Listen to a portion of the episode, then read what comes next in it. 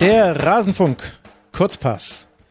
Topspiel in der Frauenbundesliga Wolfsburg gegen Bayern, aber ja auch noch fünf weitere Partien gab es an diesem fünften Spieltag. Darüber wollen wir sprechen und wir führen ein Interview mit Maria Reisinger vom SV Meppen. Hallo und herzlich willkommen, liebe Hörerinnen und Hörer, zu Rasenfunk Kurzpass Nummer, kurz nachgeguckt, 235. Wir wollen sprechen über den fünften Spieltag der Frauenbundesliga. Wir haben ein feines Interview für euch mit der sportlichen Leiterin vom SV Meppen, Maria Reisinger. Das hört ihr am Ende der Sendung. Ihr könnt über Kapitelmarken auch dorthin springen, aber dann würdet ihr ja ganz viel verpassen, nämlich die Besprechung aller sechs Spiele dieses Wochenendes und vor allem das, was meine Gäste zu sagen haben. Und damit begrüße ich Jana Lange vom Sportinformationsdienst SID, die SID-Lange auch auf Twitter. Ihr kennt sie natürlich schon aus dem Rasenfunk. Hallo Jana, schön, dass du mal wieder hier bist. Hallo, lieber Max, ich freue mich auch. Ich äh, ebenso. Das wird eine schöne Runde und ebenfalls schon zum zweiten Mal mit dabei ist Antonia Engelhardt. Ihre Stimme ist euch allen schon vertraut. Von Magenta Sport zum Beispiel. Auf Twitter ist sie die Toni-Engelhardt. Hallo Antonia. Hallo, ich freue mich sehr dabei zu sein. Ich freue mich auch, dich hier zu hören. Das wird eine schöne Sendung. Wir wollen auch gleich loslegen. Vorher nur noch für all die Neulinge, denn es kommen ja auch immer wieder neue Rasenfunkhörerinnen und Hörer mit dazu. Der Rasenfunk ist und bleibt Paywall, Werbe und Sponsoren frei. Wir finanzieren uns ausschließlich über eure freiwillige Unterstützung. Wie ihr uns unterstützen könnt, erfahrt ihr auf rasenfunk.de slash supportersclub. Schon kleine Beträge helfen und damit finanziert ihr nicht nur uns, sondern auch Honorare, die wir an unsere Gäste zahlen. Und der Plan ist, dass die immer, immer höher werden. Also wenn ihr jetzt an uns spendet, dann machen wir uns nicht die Taschen voll, sondern der Plan ist, wir reichen das quasi durch an die Gäste, denn die haben ja hiermit die Hauptarbeit. Und das wollen wir natürlich auch honorieren. Und dann kann ich euch noch kurz sagen, was sonst noch so im Rasenfunk gerade zu hören ist. Es gibt eine Schlusskonferenz zum 11. Spieltag der Männerbundesliga mit Schwerpunkt Hertha BSC. Es wird ein neues Tribünengespräch geben Ende dieser Woche. Es gibt einen Kurzpass zur zweiten Männerbundesliga und in dieser Woche wird auch noch ein Kurzpass zu den internationalen europäischen Top-Ligen der Männer erscheinen. Also es geht hier einfach rundherum weiter. Im Grunde stehe ich eigentlich nur noch im Büro, aber so soll das eigentlich ja auch sein. Zumindest hoffe ich, dass ihr euch darüber freut. Jetzt wollen wir aber in diesen Spieltag reinblicken und wir kommen natürlich nicht am Topspiel vorbei. Wolfsburg gegen Bayern am fünften Spieltag schon und das Ganze vor einer fantastischen Kulisse. Ich weiß nicht, Jana, warst du eigentlich vor Ort in Wolfsburg?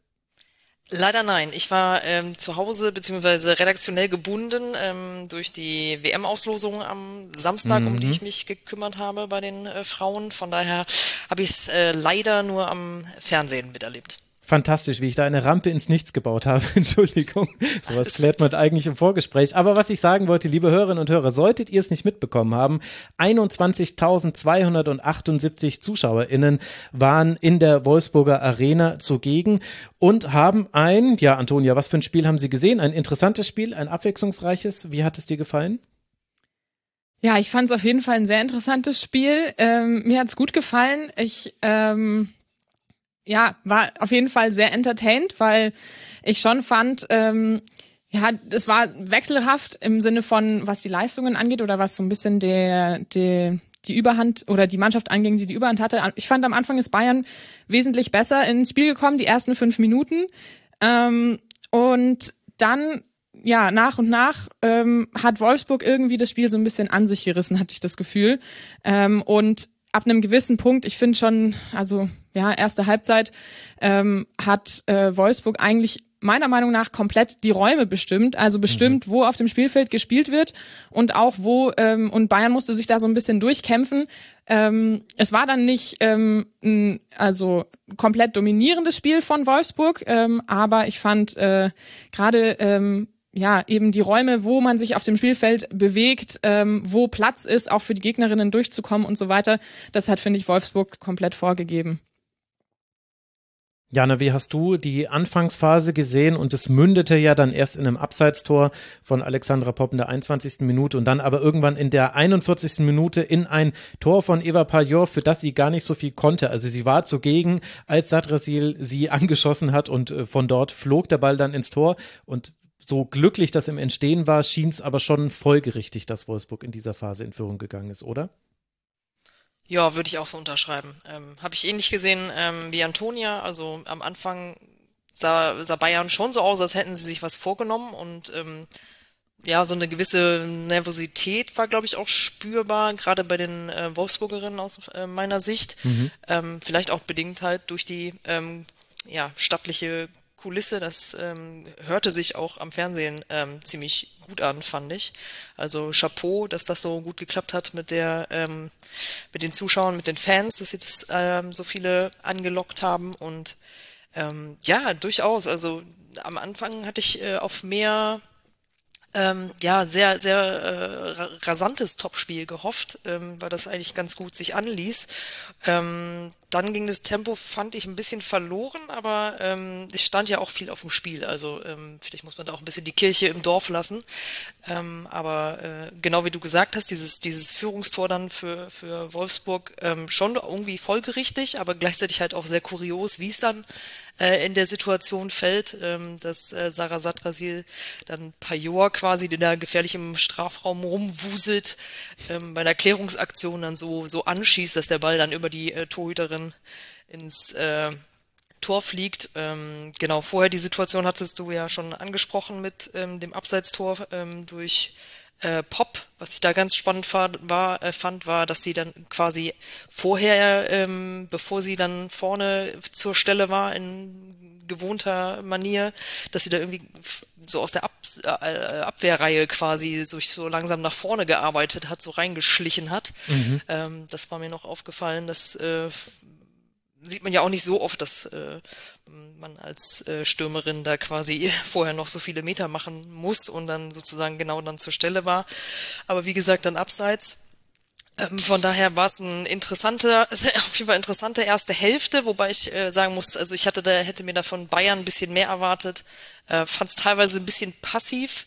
Und ähm, Wolfsburg hat es dann letztendlich ja ganz gut gemacht, dass sie so ein bisschen sich ausgeguckt haben, wie, wie macht Bayern das, was haben die vor und ähm, dem ersten Druck standgehalten haben und dann mhm. äh, deutlich ähm, ja, mehr vom, vom Spiel erstmal hatten. Wenn ich da kurz einhaken darf, ähm, zu dem, was du über Alex Pop gesagt hast. Das ist mir nämlich auch aufgefallen, nicht nur bei dem Abseitstor, sondern auch allgemein im Spiel, dass sie ein bisschen defensiver, oder nicht defensiver, aber ein bisschen sich fallen hat lassen, ähm, weil ja auch Pajor in der Sturm, äh, also vorne in der Spitze oft war. Und ähm, dass Pop einfach was sie auch in der Nationalmannschaft macht, was sie eigentlich immer macht in Spielen, auch viel mit nach hinten arbeitet ähm, und auch mal so Sprints über das komplette Spielfeld äh, bis ganz nach hinten, um dann in der Abwehr einen Ball zu klären, ähm, was ähm, ja eigentlich nicht unbedingt ihre Aufgabe ist als als Stürmerin oder als offensive Spielerin. Ähm, und das ist einfach so eine Stärke von ihr. Ähm, Läufe nach hinten mitarbeiten, aber nach vorne auch die Läufe und auch bei dem Abseitstor. Klar, es war jetzt ein Abseitstor, müssen wir nicht zu viel drüber reden, aber ähm, auch da ihr Lauf mhm. und äh, wie sie spekuliert hat und so. Ähm, also ihr Timing und ihr Gespür ist einfach immer richtig schön zum Anschauen.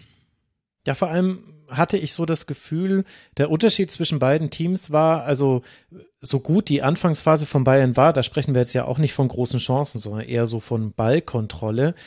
Bei Wolfsburg habe ich eher noch eine Systematik erkannt in dem, wie man gespielt hat. Also zum Beispiel gab es ein Muster, das ist dreimal mindestens vorgekommen in der ersten Hälfte und einmal davon war auch das Abseitstor, nämlich dass Lena Lattwein im rechten Halbraum Platz hat, äh, generell in diesen Räumen hatte Wolfsburg unglaublich viel Platz. Das hast du ja schon angedeutet, Antonia. Also sie waren Herrscherinnen der Räume in der ersten Hälfte ganz klar.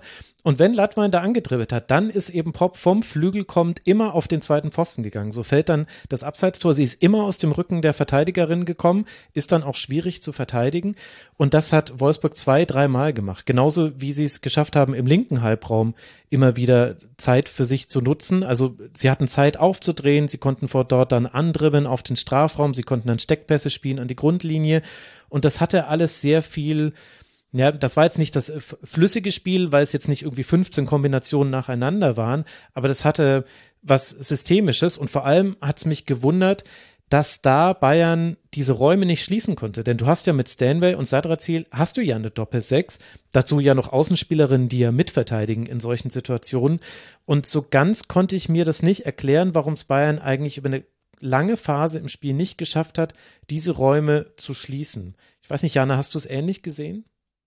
Äh, ja, auf jeden Fall. Ich würde das ähm, auch so mit wenig Zugriff dann letztendlich beschreiben und mhm. äh, dass sie genau in diesen in diesen ähm, Raum da wo Lattwein sehr oft ähm, Platz hatte reingespielt haben das ähm, war ja teilweise dann doch irgendwie äh, auch verhängnisvoll also dieses Abseitstor spielt sie ja quasi aus dem aus dem Bereich dann relativ unbedrängt da diesen diesen hohen Ball ähm, das ist natürlich, ich kann für mich nicht erklären, warum es so ist. Also da, da fehlte halt einfach der Zugriff, ob das dann positionierungsmäßig nicht in Ordnung ähm, war, was man sich da äh, überlegt hatte. Aber das, das war auf jeden Fall mit eins der großen äh, Probleme, warum Bayern da ähm, ja diese die über weite Strecken der ersten Hälfte dann nicht so ähm, zurechtgekommen ist, weil sie dann doch sehr viel ähm, nach hinten äh, dann mhm. versuchen mussten zu löschen. Und ähm, ich, was mir äh, positiv aufgefallen war, ist, dass Bayern halt vorne sehr versucht hat, ähm, sehr flexibel zu bleiben oder ähm, halt, da wurde, glaube ich, sehr viel ähm, ruschiert mit den, mit den Offensiven, was natürlich ähm, auch klar ist, wenn du da ähm, besetzt bist mit Clara Bühl und äh, äh, Lea Schüller, ähm, Linda Dahlmann. Da kannst du natürlich alles mal ausprobieren und gucken, wer wuselt sich wo am besten durch. Aber letztendlich ähm, war natürlich ähm, dadurch, dass dann hinten das nicht so gepasst hat, ähm, war das halt ein bisschen so ins Leere laufen. Und mhm. ähm, das fand ich ein bisschen schade, weil, wie gesagt, es gab Momente, wo man das Gefühl hatte, Wolfsburg ist jetzt auch nicht so hundertprozentig ähm, sauber. Also gerade in der Anfangsphase mit den, waren ja durchaus einige Fehlpässe. Hm. Wo man, ähm, glaube ich, gemerkt hat, da, da wäre was möglich, aber wie du gesagt hast, Bayern wirkte einfach sehr lange sehr, sehr unkonzentriert, schrägstrich unsortiert. Ja, und die Präzision hat gefehlt. Ich fand, man hat immer wieder gesehen, den Versuch, diagonale Bälle auf Bühl und Dahlmann zu spielen. Das bietet sich ja auch an, weil ja auch Wolfsburg die Außenverteidigerin sehr weit nach vorne schiebt. Aber die kamen halt oft gar nicht an, waren oft auch zu kurz geschlagen. Also das hat nicht so funktioniert. Und so war es dann eine erste Hälfte, die nicht nur statistisch gesehen deutlich an Wolfsburg ging. 65 Prozent Ballbesitz, 11 zu 4 Schüsse, 3 zu 1 Torschüsse für Wolfsburg und dementsprechend auch eine 1 zu 0 Führung.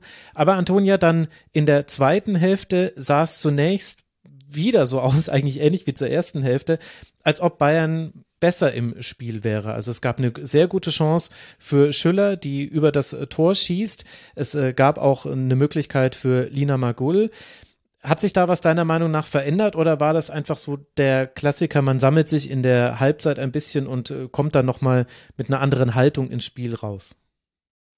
Ja, also ich finde auf jeden Fall, dass sich die Haltung geändert hat. Ähm, ich finde, in der zweiten Halbzeit war es nicht so deutlich, ähm, dass Bayern nachgelassen hat ähm, im Vergleich zur Anfangsphase. Also ähm, ich finde, in der ersten Halbzeit war es eben schon so, sie sind extrem gut reingekommen und haben dann halt vor allem in der Defensive extrem nachgelassen. In der zweiten Halbzeit hatte ich das Gefühl, dass ähm, sie einfach allgemein konzentrierter sind, präsenter sind, ein bisschen aufmerksamer sind ähm, und was wir vorhin angesprochen haben, das Zuspiel, was so ungenau war, ein bisschen besser war und dass sie vor allem ihre eigenen äh, Stärken, die sie auf dem, auf, auf, auf dem Platz bringen, besser ausnutzen, wie zum Beispiel Caro Simon, die in der Defensive dann mhm. ein starkes Spiel gemacht hat, aber auch, offen, äh, auch offensiv dann viel mitgearbeitet hat, ähm, viel mehr als in der ersten Halbzeit, finde ich.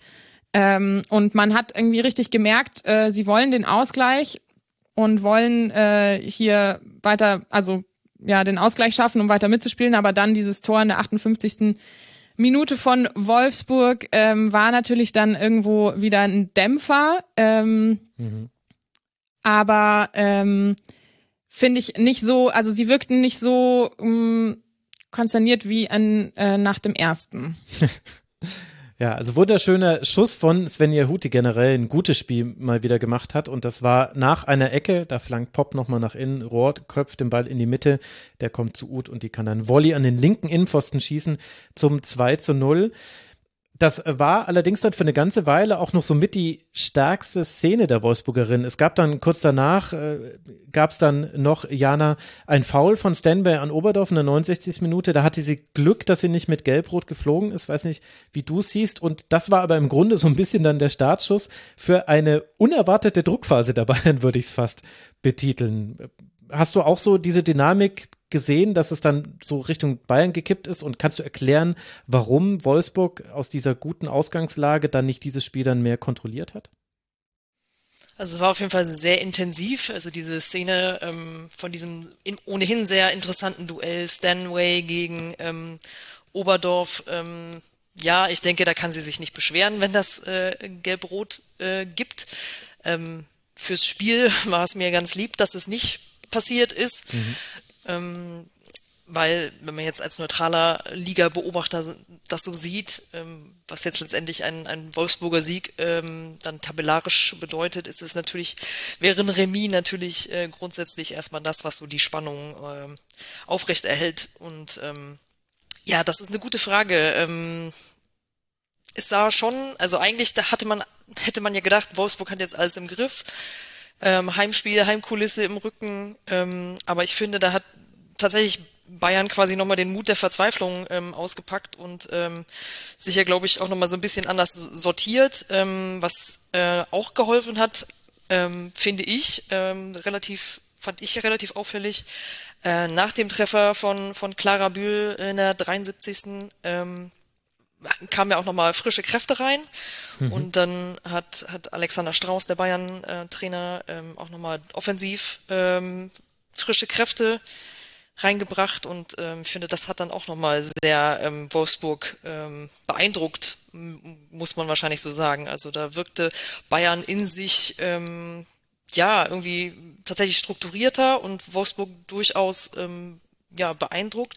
Und ich finde da äh, in auch bei dem bei dem ähm, Bühltreffer hat man dann schon gesehen, zu was Bayern ähm, in der Lage ist, wenn man ähm, ja wenn sie quasi ihr ihren ihre Stärken ausspielen und ähm, hm. Wolfsburg halt vielleicht mal nicht ganz so gut sortiert ist. Das war ja so ein bisschen überrumpelnd dann mit einem schnell ausgeführten äh, Freistoß, ähm, wo sie sich dann echt gut durchs Pressing durchgespielt haben und ähm, Bühl sich dann über links ähm, tatsächlich mal durchsetzt nach einem, wie ich finde, bis dahin eher nicht so glücklichen Auftritt. Ähm, von daher, ja, das ist, man muss es so sagen. Also ich glaube, dann ist auch ähm, Wolfsburg ähm, hat so ein bisschen vielleicht vorher schon gedacht, das war's jetzt, so jetzt haben wir sie und ähm, Bayern hat dann nochmal quasi all das verbessert, was sie vorher vielleicht nicht so stringent durchgezogen haben. Und ähm, man muss ganz ehrlich sagen, wenn man dann am Ende schaut, dann nochmal der Pfostentreffer von Damjanovic. Mhm. Also ähm, da, da lag durchaus noch der, der Ausgleich in der Luft. Ähm, wäre auch nicht unverdient gewesen, meiner Meinung nach, aber ähm, klar, also wenn man das vergleicht, jetzt diese, dieser Volley-Schuss von Svenja Huth ähm, zum 2-0, das ist jetzt auch kein, ähm, der, das geht auch nicht jedes Mal rein, äh, so, so, so ein Ding. Mhm. Ähm, von daher, die eine Seite macht halt äh, aus wenigen Chancen viel und die andere Seite macht dann aus, seinen, aus ihren Chancen nicht genug, wenn man so will. Und das ist dann klar in, in einem Spitzenspiel, wo so viel auf dem äh, auf dem Spiel steht äh, letztendlich das, was den Unterschied macht. Das äh, ist ja immer diese schöne Phrase, es wird auf Kleinigkeiten ankommen und das äh, wurde uns da, glaube ich, äh, ganz gut vor Augen geführt. Ja, zur Schlussphase wollte ich auch noch sagen, also ähm, ich finde auch so ab der, also die zwei Wechsel in der Offensive mit, ähm, da ist ja dann Bühl raus, ähm, Franziska Kett ist reingekommen mhm. und Dahlmann ist raus und Giovanna Damjanovic. Ähm, und ich finde, ähm, also einerseits war ich total positiv überrascht von Franziska Kett. Ich habe schon mal ein paar Spiele von ihr gesehen, aber also ich war erst überrascht, dass er, sie überhaupt eingewechselt wird bei so einem Spiel. Aber ähm, dann hat sie das extrem gut gemacht, finde ich. Hat äh, wirklich noch mal ein paar Möglichkeiten und Situationen kreiert auf der linken Seite. Äh, die ist ja erst 17 Jahre äh, jung und ähm, konnte sich da extrem gut durchsetzen. Und Damjanovic hätte ich auch ehrlich gesagt bisschen früher gebracht, weil sie ja auch so eine Spielerin ist, die halt einfach sehr viel äh, um, um über den Kampf löst und sehr viel rennt und sehr viel stört vorne und sehr viel Unruhe reinbringt in die gegnerische Abwehr. Und ähm, so eine Spielerin ähm, braucht man genau in so einer Phase dann einfach. Und das hat Damjanovic gut gemacht, aber vielleicht hätte sie ein bisschen früher kommen müssen. Wer weiß, aber mhm. das ist jetzt auch nur Spekulation. Und wie habt ihr die Auswechslung von Lina Magul gesehen, die ja als erste schon das Feld verlassen musste? Für sie kam dann Laurent. Das hat mich von der Stellung, die Lina Magul als Kapitänin hat und ja auch in ihrer Rolle in der Offensive überrascht, auch wenn es jetzt nicht ihre erste Auswechslung war. Aber Jana, war das für dich überraschend oder gab es da danach noch Stimmen zu, die ich nicht mitbekommen habe, warum Magul so früh ausgewechselt wurde? Ähm, ich war auch ein bisschen überrascht, wobei, ja, also ich glaube, wahrscheinlich war sie selbst auch nicht hundertprozentig glücklich mit ihrer Leistung bis dahin. Also ich fand sie für ihre Verhältnisse und für, für die Rolle, die sie spielt, ähm, ja, unterdurchschnittlich, würde ich jetzt mal sagen. Also von daher ist es natürlich schon früh, 60. Minute. Andererseits hat es ja funktioniert. Also ich könnte mir vorstellen, dass das eventuell dadurch, dass sie ja von der Corona-Infektion auch zurückgekehrt ist, vielleicht mhm. schon auch sinnvoll ist, da jetzt noch nicht ähm, ja übermäßig ähm, Gas zu geben. Ähm, das wäre so ein Erklärungsversuch. Ähm, aber ja, also ich es hat mich jetzt leistungsmäßig nicht unbedingt gewundert und ähm, fand auch, dass ähm, das jetzt sich spielerisch durchaus ausgezahlt hat. Ähm, die Emmeline Laurent, die da reingekommen ist, fand ich sehr auffällig. Also die mhm. ähm, hat mir gut gefallen. Von daher, ähm, also vor dem Spiel habe ich gesagt, ähm, wenn Bayern nicht frühzeitig in Führung geht ähm, und das Spiel lange offen ist, dann könnte ich mir vorstellen, dass Wolfsburg angesichts der Qualität auf der Bank oder vor allen Dingen, wie viele Spielerinnen noch auf der Bank sitzen, während Bayern ja tatsächlich ähm, mit Verletzungsproblemen äh, ordentlich zu kämpfen hat, ähm, dass das dann definitiv dafür sprechen würde, dass ähm, so ein Spiel dann sich Richtung Wolfsburg dreht. Mhm. Von daher war das quasi was, was ich nicht erwartet hatte, dass es dann letztendlich Spielerinnen auch von der von der Bayern Bank sind, die dann auf ähm, nochmal einen guten Einfluss äh, aufs Spiel haben. Ähm, von daher, ja, ich habe mich, hab mich auch gefragt, ähm, wie verkraftet Lina Magul das oder ist das tatsächlich einfach auch ihrer Fitness oder der Erkrankung geschuldet? Ähm, bin mir aber nicht hundertprozentig sicher, wie da die Ausgangslage letztendlich gewesen ist. Am Ende war es dann äh, knapp. Es gab noch eine Chance, da ist Jons dort hier ein bisschen zu fahrlässig mit einem Pass auf Latwan umgegangen. Das hätte die Entscheidung zum 3 zu 1 sein können. Es gab den Pfosten-Kopfball von Damjanovic nach Aufsetzer und nochmal einen Schuss von Caro Simon und Laurent hat dann den Nachschuss vorbeigesetzt. Das waren eigentlich so die wesentlichen Aspekte und Chancen dieses Spiels. Und am Ende gewinnt dann eben Wolfsburg mit 2 zu 1, ist damit logischerweise weiter ungeschlagen. Gemeinsam mit der Eintracht aus Frankfurt als einziges Team hat damit 13, 15, Entschuldigung, Zähler und die Bayern sind fünf Punkte dahinter. Antonia, bevor wir dann endlich auch mal über die anderen Spiele sprechen, ich habe schon so ein bisschen düstere Rückmeldungen äh, gelesen aus Fanlagern, nicht nur bei Bayern-Fans, sondern auch von anderen Vereinen. Jetzt sei schon wieder alles entschieden in der Meisterschaft. Siehst du es denn genauso düster? Nein, auf keinen Fall. Also es ist der fünfte Spieltag. Es ist, äh, finde ich, noch keine Vorentscheidung äh, über die Meisterschaft. Aber was natürlich stimmt, ist, dass Bayern jetzt wieder, so wie jede Saison eigentlich, in der Position des Jägers ist oder der Jägerinnen und äh, Wolfsburg die Gejagten sind und das immer schon, ähm, also das einfach eine gewohnte Situation ist, deswegen vielleicht kann es auch ein Vorteil sein, aber ähm, was Bayern ja dann letzte Saison das Genick gebrochen hat, in der Hinsicht war dann auch eben, ja, also ich will es nicht nur auf die Umstände ähm, äh, äh, gehen jetzt, dass beim mhm. Wolfsburg letzte Saison Meister geworden ist, aber was eben auch mit reingespielt hat, dass äh, Bayern einfach in der Rückrunde und dann beim Rückspiel ähm, viel ähm, Verletzte hatte und vielleicht auch und und Corona-Kranke und vielleicht eben auch so diese diese Position ähm, einfach eine viel undankbare ist zu jagen oder ist es wahrscheinlich. Hm. Jana, hast du dazu einen Take? Ähm, ich ich, ich habe ja schon durchklingen lassen, dass ich äh, mir, mir eigentlich ein Unentschieden gewünscht hätte. Ähm, das ist natürlich jetzt echt eine Hypothek ähm, für, für Bayern München.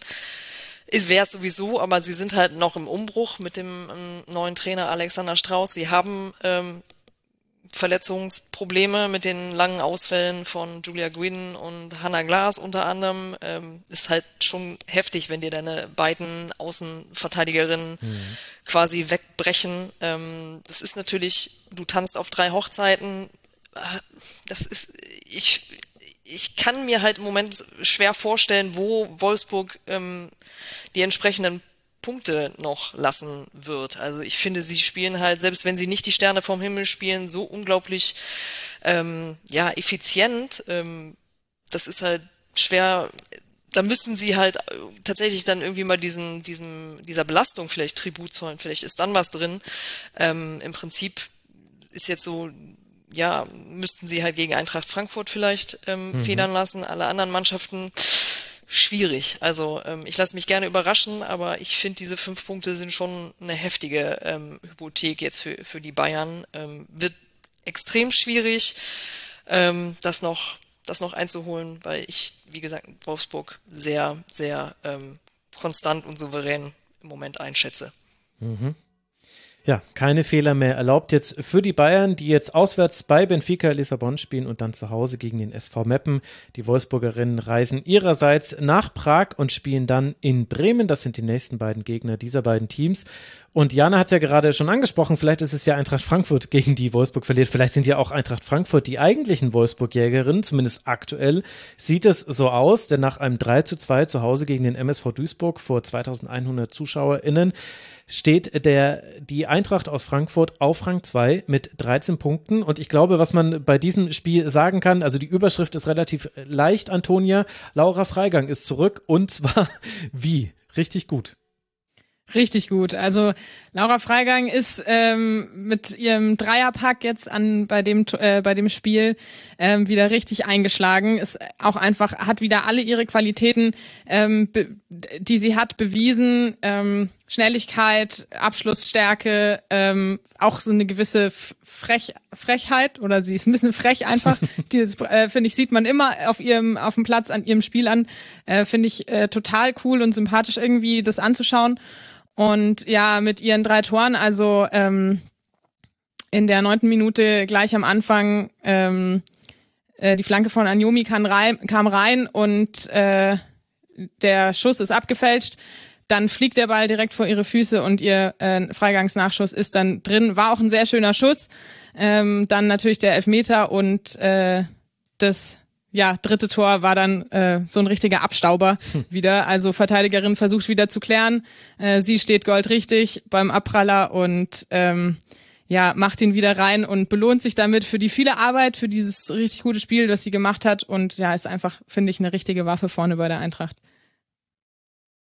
Ja, und so haben wir ein Spiel, das sehr eindeutig verlief, dessen Ergebnis Jana aber gar nicht so eindeutig ist. Also das war ja einigermaßen bizarr. Es war mehr oder weniger ein Spiel auf ein Tor und nämlich das der Duisburgerin. Am Ende sind es 26 zu 5 Schüsse pro Eintracht Frankfurt und da waren wunderschöne Schüsse dabei. Da waren Fallrückzieher mit dabei, da waren Distanzschüsse mit dabei, da waren Kombinationen mit dabei.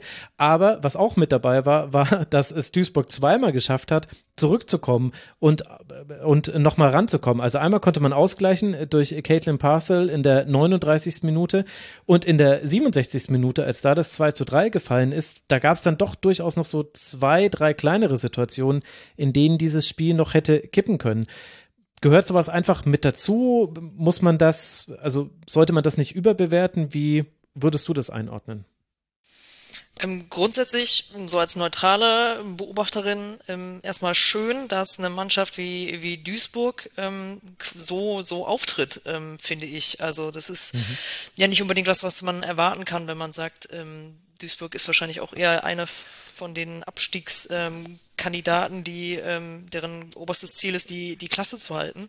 Von daher hat mich das erstmal grundsätzlich gefreut, dass wir ähm, da quasi einen Underdog sehen, der sich ähm, ja immer wieder reinbeißt und ähm, ja zwar auch sehr tief steht, aber sich auch durchaus nach nach vorne was ähm, zutraut. Aber klar, so die Eintracht ähm, sieht da zweimal defensiv nicht so richtig ähm, sattelfest aus. Ähm, klar, da, das, das darf eigentlich nicht passieren, ähm, sonst verlierst du natürlich ähm, ja auch solche Spiele oder verlierst dann noch Punkte ähm, gegen Gegner, wo, wo du wahrscheinlich vor der Saison sagst, das sind ähm, ja Spiele, die wir nicht verlieren dürfen, wenn wir ähm, vorne um ähm, die Champions League äh, Quali weiter mitspielen wollen oder wieder mitspielen wollen. Von daher ist das natürlich was, wo man dann, das man, wo man wirklich hinter sich noch fragen muss äh, und das aufarbeiten muss. Ähm, aber ich meine, sie sind weiterhin ungeschlagen, die Eintracht, und mhm. ähm, sie stehen jetzt sogar vor den äh, Bayern. Von daher, ähm, ja, es, haben sie da schon ein bisschen mit dem Feuer gespielt. Ähm, und ich denke, gegen, gegen andere Gegner wird das natürlich bitter bestraft. Ähm, das gilt es aufzuarbeiten. dass da müssen sie äh, tatsächlich nochmal gucken, ähm, dass, dass sie das besser machen gegen, gegen andere Gegner. Ähm, aber wie gesagt, ich finde die Kehrseite der Medaille, dass Duisburg ähm, durchaus ähm, versucht, äh, auch in solchen Spielen irgendwie noch was äh, zu holen, ist erstmal auch eine, eine Sache, eine Aspekt, der der so der gesamten Liga natürlich jetzt erstmal gut zu Gesicht äh, steht mhm. äh, an so einem Spieltag, wo ja sowieso relativ äh, viele Tore gefallen sind, wenn man mal ähm, schaut. Mhm. Und äh, ja, dreimal 3 zu 2. Und das war halt auch so ein unterhaltsames 3 zu 2 in dem Fall. Ähm, ja, und für Laura Freigang, wenn ich das noch kurz anschließen darf, hat's mich auch sehr gefreut nach ihrer etwas unglücklichen Schulterverletzung da im Auftaktspiel, ähm, bei diesem Rekordspiel in der äh, großen Arena in Frankfurt ist natürlich cool, dass sie jetzt ähm, quasi richtig in der Saison angekommen ist und ähm, ja, sich da so zeigen kann mit. Ich fand den ersten Treffer fast schon ein bisschen artistisch, wie sie den da so noch mhm. äh, aufs Tor ähm, bringt. Und ähm, ja, das hat mich auf jeden Fall sehr gefreut hatte ja auch direkt in der vierten Minute schon eine große Chance und das war so ein Muster dieses Spiels. Also sowohl über die Flügel, das war vor allem in der Anfangsphase so, als auch dann übers Zentrum tatsächlich hat sich die Eintracht wirklich eine Fülle an Chancen herausgespielt. Egal, ob das Reuteler waren, Feiersinger, Anjomi, später dann Martinez oder eben Freigang, auch Prasnika, die sich immer mal wieder hat fallen lassen. Also immer mal wieder gab es da Spielerinnen, die wirklich gefährlich in den Strafraum reingedribbelt sind und immer wieder gab es aber entweder Mamutovic, die wirklich gut gehalten hat auf Duisburger Seite oder egal bei welchem Spielstand noch irgendeine Duisburgerin, die noch ihren Fuß dazwischen gehalten hat. Also da hat sich Duisburg auch wirklich nicht aufgegeben, hatte natürlich auch hin und wieder mal Glück in einzelnen Situationen, aber hat da auch im Strafraum gar nicht so schlecht verteidigt. Und so war es also für neutrale Beobachter wirklich ein ganz wunderbares Spiel, auch mit dem mit der kleinen Ungewissheit, Mensch, das könnte ja sogar noch schiefgehen, wenn Halverkamp sie auch wieder, also hat mir in der Offensive am besten gefallen auf Duisburger Seite. Da hatte ja noch eine kleine Chance, da hat sie ein bisschen zu zentral abgeschlossen. Aber diese kleine Unwägbarkeit, die gab es ja und die hat dem Spiel durchaus eine Würze verliehen. Für Eintracht Frankfurt geht es jetzt dann nach Hoffenheim. Der MSV Duisburg wird jetzt dann gegen den ersten FC Köln spielen. Eintracht liegt, wie schon mehrmals jetzt angesprochen, auf Rang 2. Duisburg wiederum ist auf Rang 9 abgerutscht. Vier Punkte hat man aktuell. Köln und Wolfsburg sind die nächsten beiden Gegner.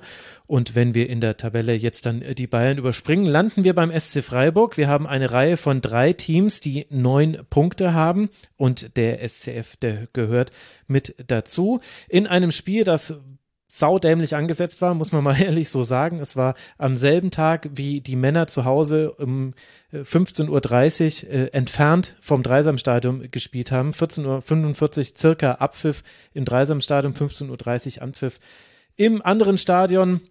Hätte jetzt nicht unbedingt sein müssen. Es waren trotzdem über 1000 ZuschauerInnen vor Ort und was ja das einzig Wichtige ist, sportlich gesehen verlief das sehr erfolgreich. Am Ende haben dann beide Freiburger Teams gewonnen. Janina Minge bringt den SC Freiburg schon früh mit 1 zu 0 in Führung.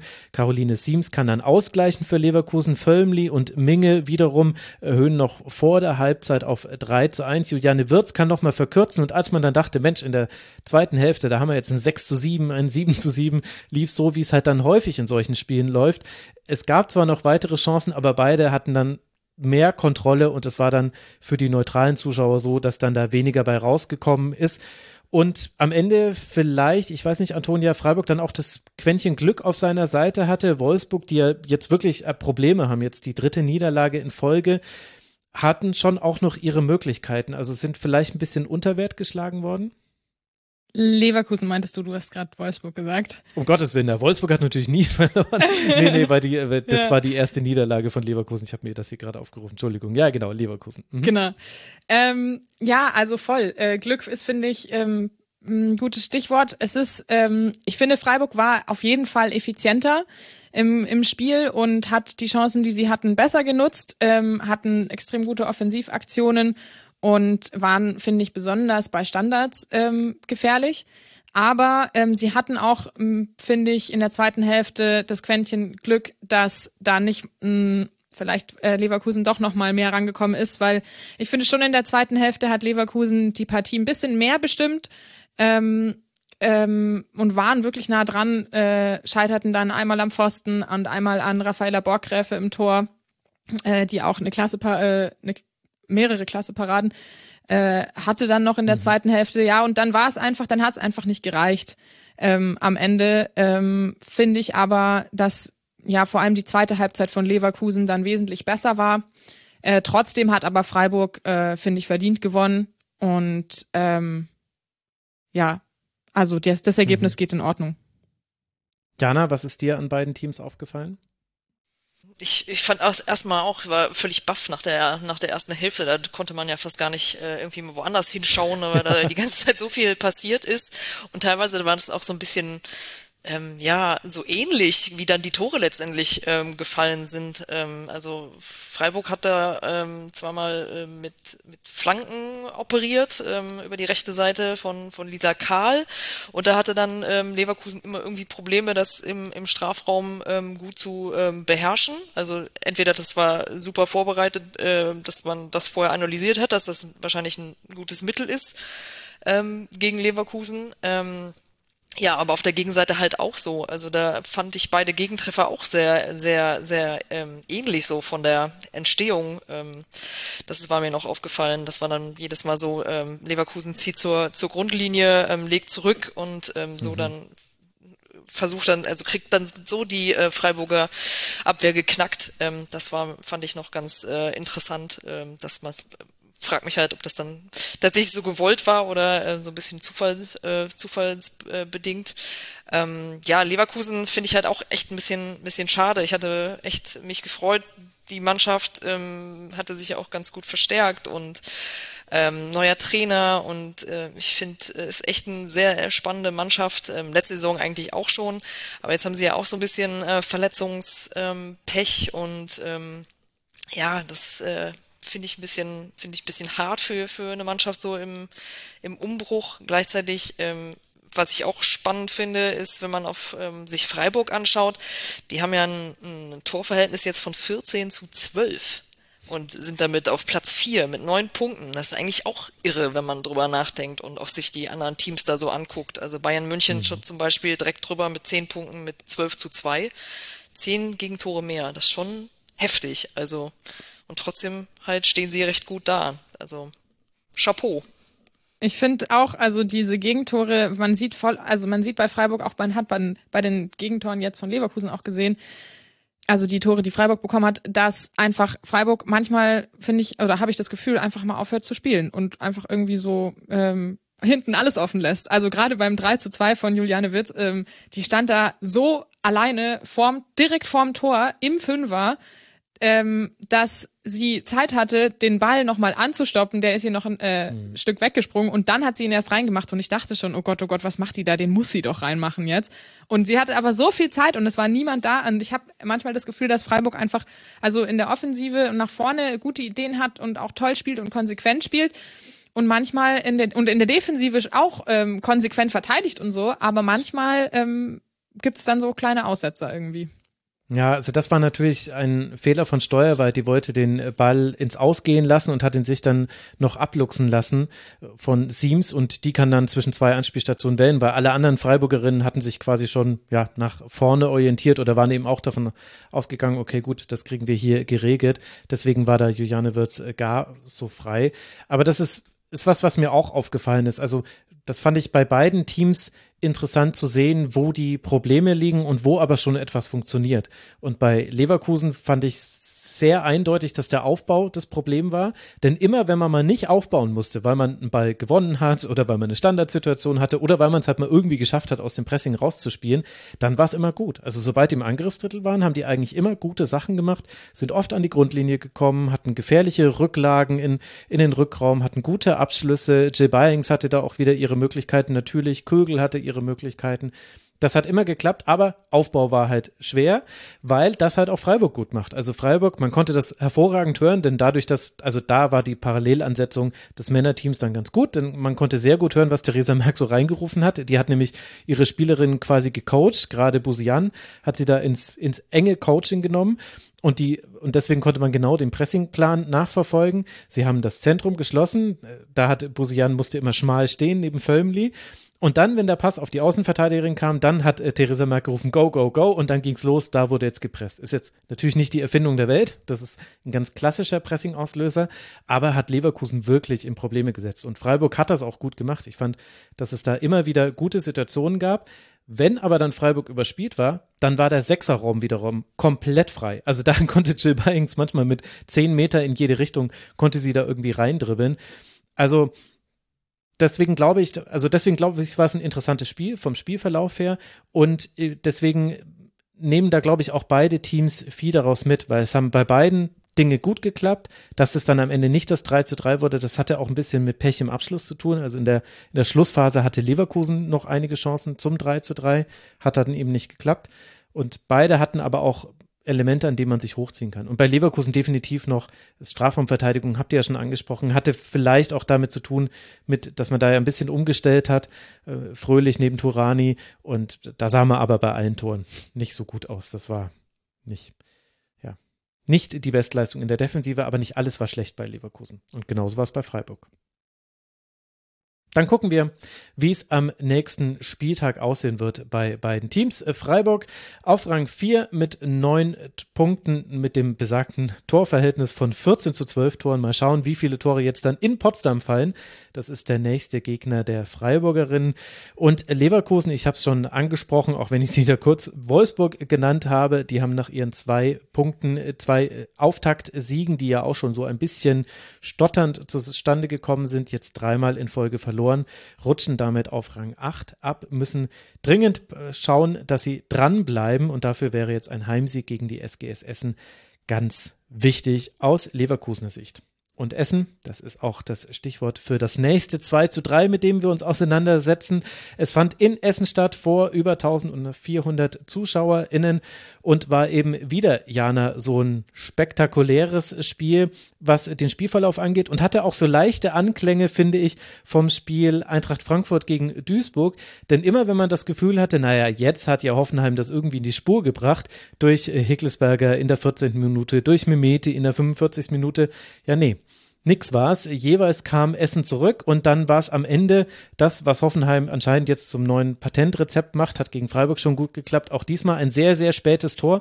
Man lässt den Gegnerinnen einfach keine Chance mehr zu reagieren und dann gewinnt man nämlich so eine Partie auch mit 3 zu 2. Gia Corley war diejenige, die da den Treffer gemacht hat. Was hat dir an diesem Spiel gefallen? Ähm, erstmal hatte ich da sehr viele Gedanken, die du auch hattest, dass da mich sehr viele Parallelen angesprungen haben, sowohl also von diesem Spielverlauf her, als auch ähm, ja dieses spät den Sack zumachen ähm, von von Hoffenheim als äh, Markenzeichen offensichtlich. Ähm, ja, erstmal ging es schön los, fand ich mit dem ähm, mit einem sehenswerten Treffer von ähm, Julia Hickelsberger Füller, ähm, die mir sowieso recht gut gefällt bei bei Hoffenheim. Ähm, finde ich, äh, ist auf jeden Fall eine klasse Verstärkung und mhm. ähm, das, das fand ich schon mal augen, augenfällig und ähm, da muss ich auch wieder was ähnliches sagen wie bei dem ähm, äh, bei, bei Duisburg. Also ich fand Essen für, für die ähm, Rolle, die sie haben und für das, was sie in dieser Saison, ähm, womit sie da wahrscheinlich zu tun haben werden, ich fand, was von dem, was ich gesehen habe, sah es jetzt nicht so aus, als würde dann ein typischer Abstiegskandidat ähm, um, um jeden ähm, Grashalm äh, sozusagen kämpfen. Und ähm, auch da haben sie durchaus sich vorgenommen, ähm, Nadelstiche immer wieder ähm, zu setzen. Ähm, ist ja auch bei einem Heimspiel erstmal ähm, ja nicht nicht verkehrt, wenn man seinen seinen Fans, ähm, die ja in Essen auch nicht äh, auch eigentlich äh, immer ganz gut Stimmung machen, ähm, was bieten möchte. Und das, das war auch so ein Aspekt, wo ich wieder gedacht habe, ähm, das, das freut mich. Das äh, war ja früher nicht unbedingt immer gang und gäbe, dass äh, die, die Teams, die da wirklich um jeden Punkt kämpfen müssen, auch äh, versuchen, sich in, in Szene zu setzen. Und der andere Punkt, ähm, den ich mir noch notiert hatte, war, ähm, dass ich das bei, bei Hoffenheim ähm, so, so cool finde mit äh, Gia Corley als Einwechselspielerin, weil ich, ähm, ich frage mich ganz oft, warum spielt die denn nicht von Anfang an? Weil immer wenn sie reingebracht wird, ähm, macht, wirkt, bewirkt sie was. Also es ist ähm, so, so eine Art Unterschiedsspielerin, war sie, glaube ich, auch schon bei der U20-Nationalmannschaft, wo ich immer gesagt habe, das ist so cool, weil sie bringt immer neue Impulse und scheint den Gegner immer wieder dann vor, vor ähm, Probleme zu stellen mit, mit ihrer Art, wie sie Fußball spielt. Also technisch auch richtig gut und ähm, gutes Gespür für Räume. Ähm, und ja, sie war dann letztendlich auch diejenige, die das Spiel ähm, zugunsten der TSG entschieden hat in der 88. mit einem ähm, ja, sehr schönen Chip über die Torhüterin. Ähm, konnte sich dann auch feiern lassen. Also ich finde, sie ist echt eine äh, tolle Spielerin. Ich äh, schau, schau, schau sie gerne und frage mich, wie gesagt, ab und zu mal, ähm, das nicht cooler, wenn sie häufiger von Beginn an spielen würde. Aber klar, wenn sie die Rolle super erfüllt als, als Joker, dann, wenn der Gegner sozusagen, ähm, ja, ähm, in den letzten Minuten ein bisschen nachlässt, ähm, wenn sie dann kommt und das Spiel entscheidet, ist es natürlich auch durchaus für eine Mannschaft nicht ganz unwichtig.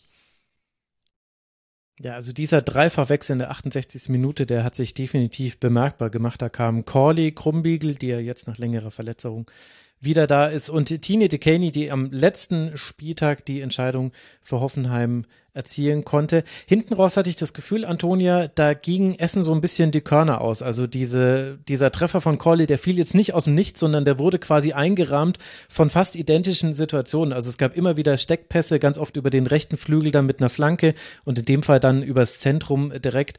Biller hat da durchgesteckt auf Corley. Und äh, Corley ist ja später auch nochmal auf Winkler zugelaufen in der 93. Minute.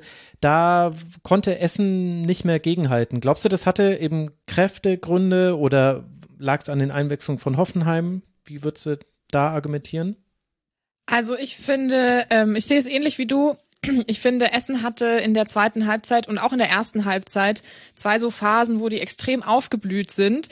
Ich finde, allgemein haben sie ein ganz gutes Spiel auf den Platz gelegt, aber irgendwo im ja, war Hoffenheim trotzdem die bessere Mannschaft und dann hatten sie eben so, so Phasen, wo sie zwischendrin so zehn Minuten lang, Viertelstunde lang richtig aufgeblüht sind, irgendwie mhm. ähm, das Spiel auch so fast im Griff hatten, ähm, viel gedrückt haben nach vorne, ähm, so ähm, sich ein paar Chancen oder eher Situationen, die zu Chancen führen könnten, erarbeitet haben, die sie dann aber leider auch äh, oft nicht konsequent ähm, zu Ende gespielt haben.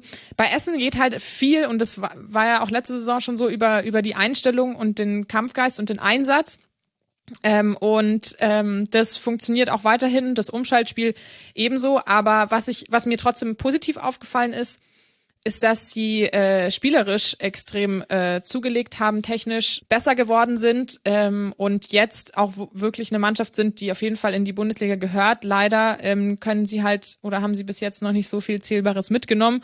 Und wenn man Hoffenheim äh, sieht in der Partie oder gesehen hat, da ähm, fand ich halt vor allem, äh, wie du gesagt hast, dass diese Wechsel einfach nochmal ähm, was verändert haben auf dem Platz und irgendwie nochmal frischen Wind reingebracht haben und ähm, Hoffenheim in der ja in der in den ersten zehn Minuten der zweiten Hälfte ähm, weiter gut gespielt haben und dann aber so eine Phase hatten, wo sie auch ein bisschen nachgelassen haben und da war dann auch ein äh, ja die Möglichkeit für Essen dann da und mhm. dann haben sie sich aber wieder gefangen und durch die zwei Wechsel und dann das Tor von Giacorli ist dann ähm, alles gut ausgegangen. Aus Sicht der TSG zumindest. Da hat man den rechten Flügel überladen, das fand ich ganz interessant. Nicole Biller hat sich immer in den rechten Halbraum gestellt und Leimensteuer, die dann auch gekommen ist, äh, kam über den rechten Flügel. So kamen die meisten Chancen zustande, bis dann aufs 3 zu 2. Das war, dem ging ein wunderbares Dribbling von Kaut voraus, die auch eingewechselt wurde, zentral und dann der Pass zu Biller und der Steckpass. Und äh, bei Essen. Die ja. ganz kurze Info dazu, Lisanne Kaut, äh, Bundesliga-Debüt. Auch noch dazu. Ach ja, stimmt. Ja, richtig. Gut, danke. Hatte ich mir hier sogar aufgeschrieben. Aber hab's jetzt einfach, hatte anscheinend das Gefühl, ich muss das jetzt nicht dazu sagen. Danke, Antonia. Also, das war mal ein sehr gutes Debüt.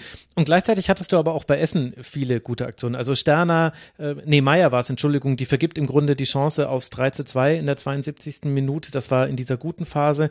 Essen hat, äh, musste die Verletzung von Bars und die Auswechslung von Bars in der ersten Hälfte wegstecken. Behrensen kam, hatte am Anfang Probleme, aber dann hat sie super gespielt und äh, war ja auch dann äh, mit äh, beteiligt.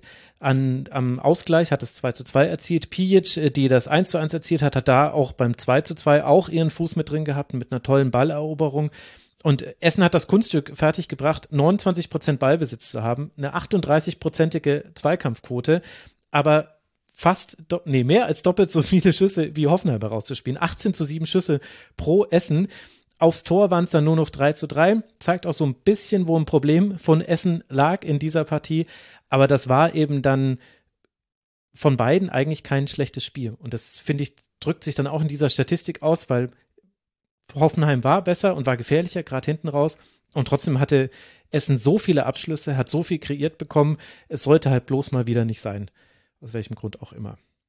Das ist aber auch sehr effizient dann von äh, der TSG. Ja. Bei der Statistik. Das ist allerdings wahr. Ich finde auch, die TSG hat auch immer noch in der Offensive so ein paar Themen. Also Hickesberger spielt stark und jetzt hat Biller immerhin in vorbereitender Art und Weise nochmal ihre Möglichkeiten gehabt. Aber ich irgend, und Memete gefällt mir gut, stimmt. Die hat, finde ich, jetzt in fast allen Spielen eine gute Rolle gespielt in der Offensive. Aber das greift noch nicht so wirklich ineinander. Also so wie es in der Schlussphase ja. war, dass es quasi so immer wieder dieselbe Art von Chance gab, das gab es vorher im Spiel gar nicht. Und das ist, glaube ich, so mit eine der Aufgaben für Hoffenheim. Ja, das ist mir aber auch aufgefallen, dass in der Offensive vielleicht auch manchmal Abstimmungen oder so Abläufe, das Timing noch nicht so perfekt gepasst hat oder das Zuspiel nicht perfekt war, weil noch nicht ganz in Fleisch und Blut übergegangen ist, wo wer jetzt genau steht. Ähm, vielleicht, ja, müssen, brauchen die einfach noch ein, zwei Spiele, um sich dann perfekt einzuspielen. Mhm. Ja, vielleicht kommt es jetzt auch mit den Ergebnissen. Also der Start in die Saison war ja wirklich schwierig für Hoffenheim mit der Niederlage in Köln und dann dem sehr unglücklichen 1 zu 2 zu Hause gegen Wolfsburg. Jetzt dann der dritte Sieg in Folge, jetzt der zweite 3 zu 2 Sieg in Folge. Es kommt jetzt ein ganz wichtiges Spiel für Hoffenheim, nämlich das Heimspiel gegen Eintracht Frankfurt. Hoffenheim gerade neun Punkte auf Rang 5, Eintracht 13 Punkte. Da könnte es schon mal sehr wichtig werden und dann kommt ein Doubleheader gegen Leverkusen, wenn ich es mir richtig notiert habe, sogar beide Spiele zu Hause, einmal in der Liga und einmal im DFB-Pokal. Für Essen, die bei drei Punkten weiter verbleiben, man hat nur das Spiel gegen Meppen gewinnen können, geht es jetzt dann nach Leverkusen und dann zu Hause gegen Turbine Potsdam. Über Potsdam werden wir ja gleich auch noch sprechen.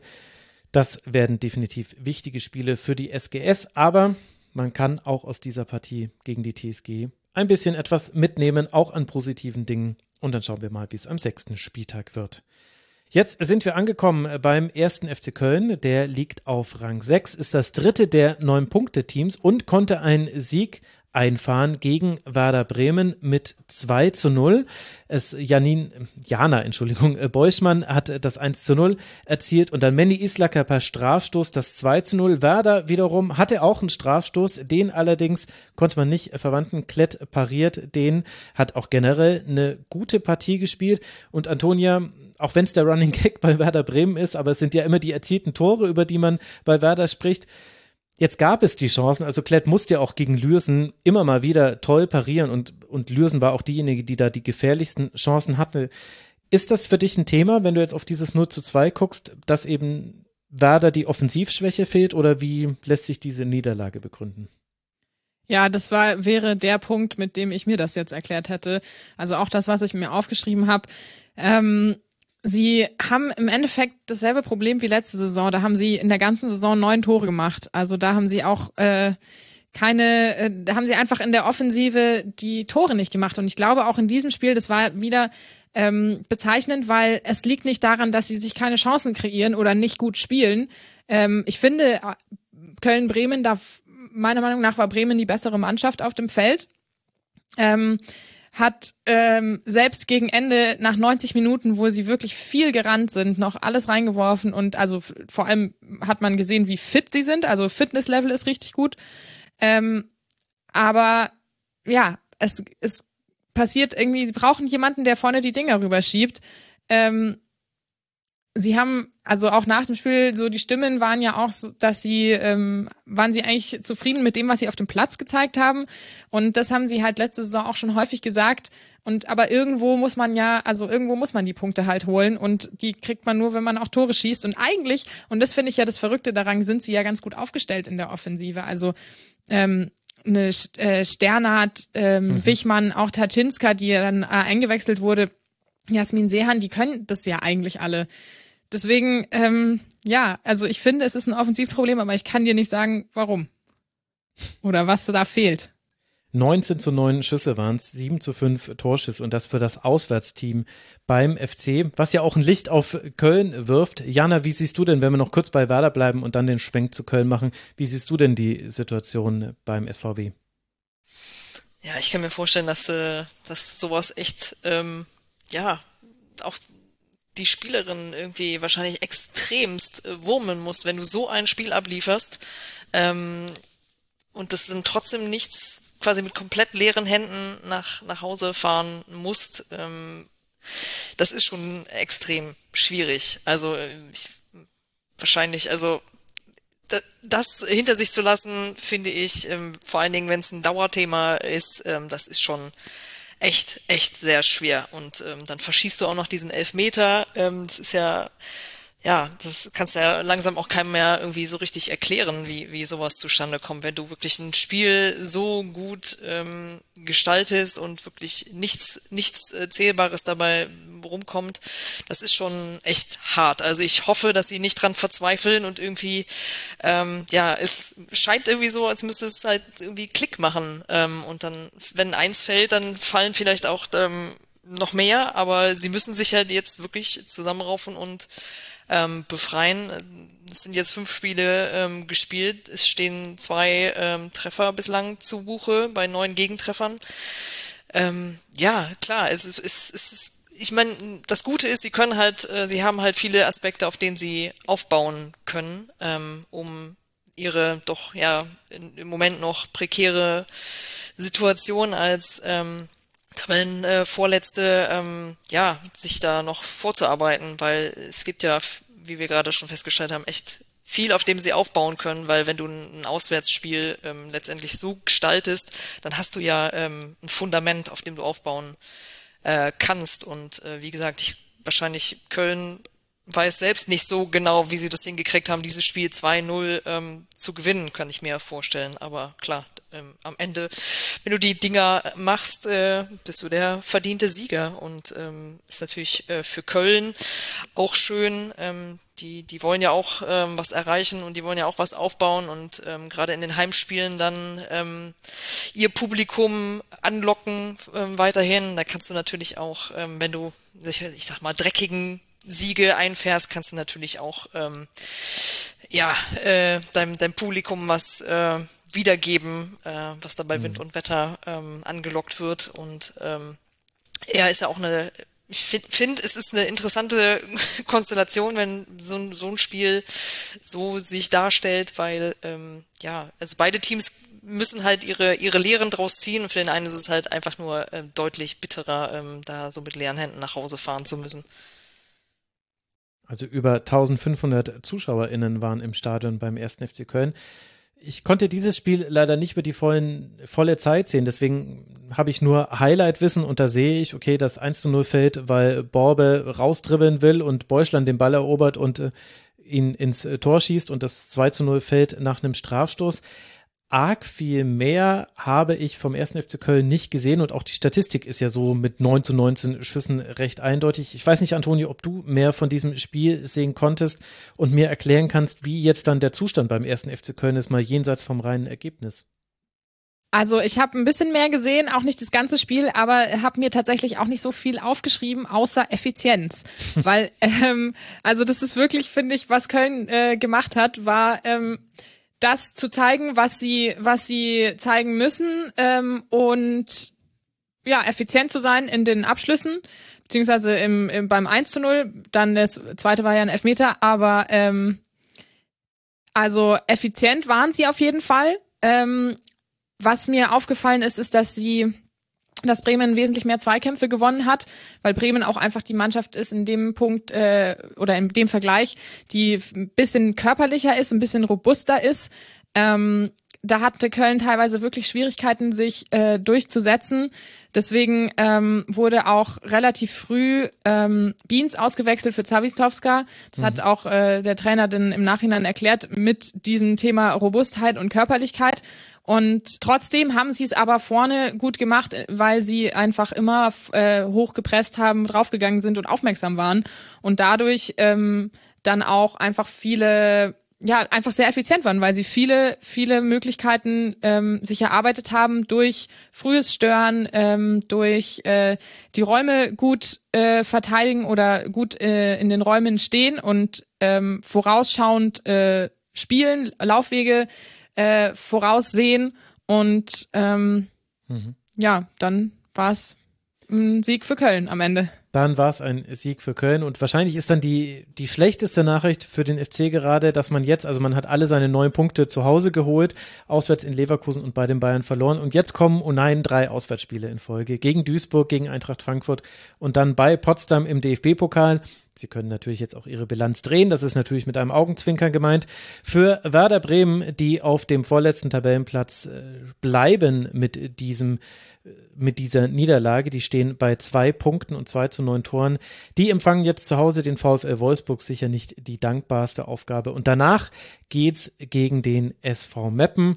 Und der SV Meppen ist auch beteiligt am letzten Spiel, über das wir sprechen wollen. Meppen gegen Potsdam vor knapp über 1000 ZuschauerInnen schon am Freitagabend. Am Ende ist es Lisa Josten mit einem Doppelpack in der 51. und der 76. Minute, die Jana einen 2 zu 0 Sieg für Meppen herausschießt, die damit bei sechs Punkten stehen und die Sorgen bei Turbine Potsdam vergrößern, wenn man sie dann überhaupt noch vergrößern kann. Turbine aktuell Tabellenletzter mit einem Punkt nur nach fünf Spielen. Wie haben dir bisher beide Teams gefallen und auch in diesem Spiel?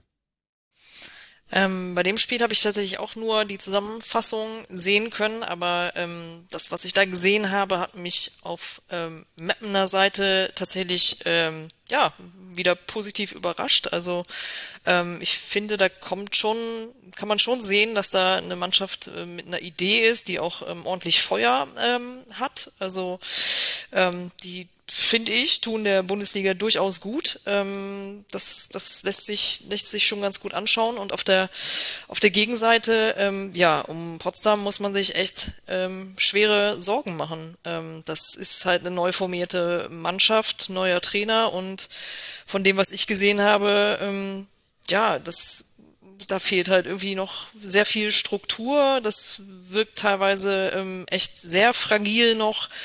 Ähm, habe auch noch ein bisschen gelesen und, und auch der Trainer ähm, ja sagt selbst, man hat noch irgendwie keine Spielkultur. Ähm, das ist natürlich irgendwie eine denkbar schlechte Ausgangssituation, wenn du einmal in so einem Negativstrudel ähm, bist, ähm, dich dann da quasi bei der Operation am offenen Herzen ähm, draus zu ähm, arbeiten. Das wird jetzt echt echt eine harte harte Aufgabe. Ähm, das äh, ja ich bin gespannt, was, was daraus wird, aber so ein bisschen, ähm, ja, schwant mir da äh, Unheil für, für Potsdam. Ich meine, das ist so eine Traditionsmannschaft. Ähm, wenn da das, äh, der Worst Case eintritt, wäre natürlich schon ähm, echt heftig, ähm, wenn man so dem, dem Trainer, den neuen, ähm, zuhört, Sebastian Medicke. Ich finde, er wirkt schon so, als hätte er einen Plan, als hätte er, ähm, wüsste er, was er, was er von der Mannschaft möchte, aber es scheint halt tatsächlich noch nicht so wirklich zu funktionieren. Ähm, das ist schon, ja, bedenklich. Ähm, und ähm, was ich noch zu Mappen sagen wollte, ähm, das, ich fand nicht nur Lisa Josten war auffällig, ähm, wer mir noch sehr gut ähm, gefallen hat in, in den Ausschnitten, die ich gesehen habe, ähm, war Lydia Andrade, also mhm. als, als schnelle Flügelspielerin. Also ich glaube, die kann vielen Gegnern ähm, durchaus Probleme bereiten, wenn man die, äh, wenn man weiß, wie man die auch einsetzt. Und ähm, ja, das, das, das fand ich äh, war, war gut zu sehen. Das hat, ähm, hat mich positiv ähm, beeindruckt von, von Mappener Seite aus. Ja, bei Lydia Andrade stimme ich dir auch voll zu. Die ist mir auch sehr positiv aufgefallen. Und auch generell habe ich mir gedacht, wenn Meppen an den Ball äh, kommt und das konzentriert macht, dann spielen sie richtig gut. Ähm, müssen sich halt beim entscheidenden Pass nach vorne oder so dann, dann nochmal extrem konzentrieren, weil der manchmal noch nicht so ganz stimmt. Aber dann sind sie immer gefährlich vorne mit Justen, Andrade und auch Maxuti hat mir mhm. gut gefallen. Ja, und Markgraf auch, das war so, äh, fand ich, eine Erkenntnis in diesem Spiel, dass Meppen auch äh, Partien gewinnen kann, in denen nicht das Pressing das wesentliche Element ist, weil ein hohes Pressing haben sie eigentlich kaum spielen können. Dagegen hat die Turbine völlig, also relativ wild gepresst. Also es war dann wahrscheinlich frauorientiert und dann sieht es ein bisschen wilder aus. So ganz konnte ich es aber ehrlich gesagt nicht entschlüsseln und ich habe wirklich versucht, es zu verstehen, wie die Turbine gepresst hat da, da hatte Meppen wirklich seine Probleme mit, aber wenn man sich einmal durch dieses Pressing durchgespielt hatte, egal wie, langer Ball irgendwie Richtung Maxuti, Richtung Josten oder eben flach auch tatsächlich hinten raus, was man ja eigentlich lieber noch machen möchte, dann hat man es wirklich sehr gut geschafft, Abschlusssituationen herauszuspielen. Und ich finde, das ist eine echte Qualität, die auch die beiden Teams unterschieden haben. Also wenn Meppen im Angriff war, dann gab es relativ sicher immer irgendeinen Abschluss. Der ging dann mal neben das Tor, mal auf das Tor, mal wurde irgendwie geblockt und es gibt eine Ecke, aber es gibt quasi eine Anschlussaktion da dran. Und bei Potsdam waren es ganz wenige Aktionen, die wirklich zu Chancen auch geführt haben. Also Grincenzo hat mal einen super Pass gespielt auf Jankowska, die stand dann allein auch vor Sieger und ist dann nicht vorbeigekommen, passt dann auch zur Situation bei Potsdam.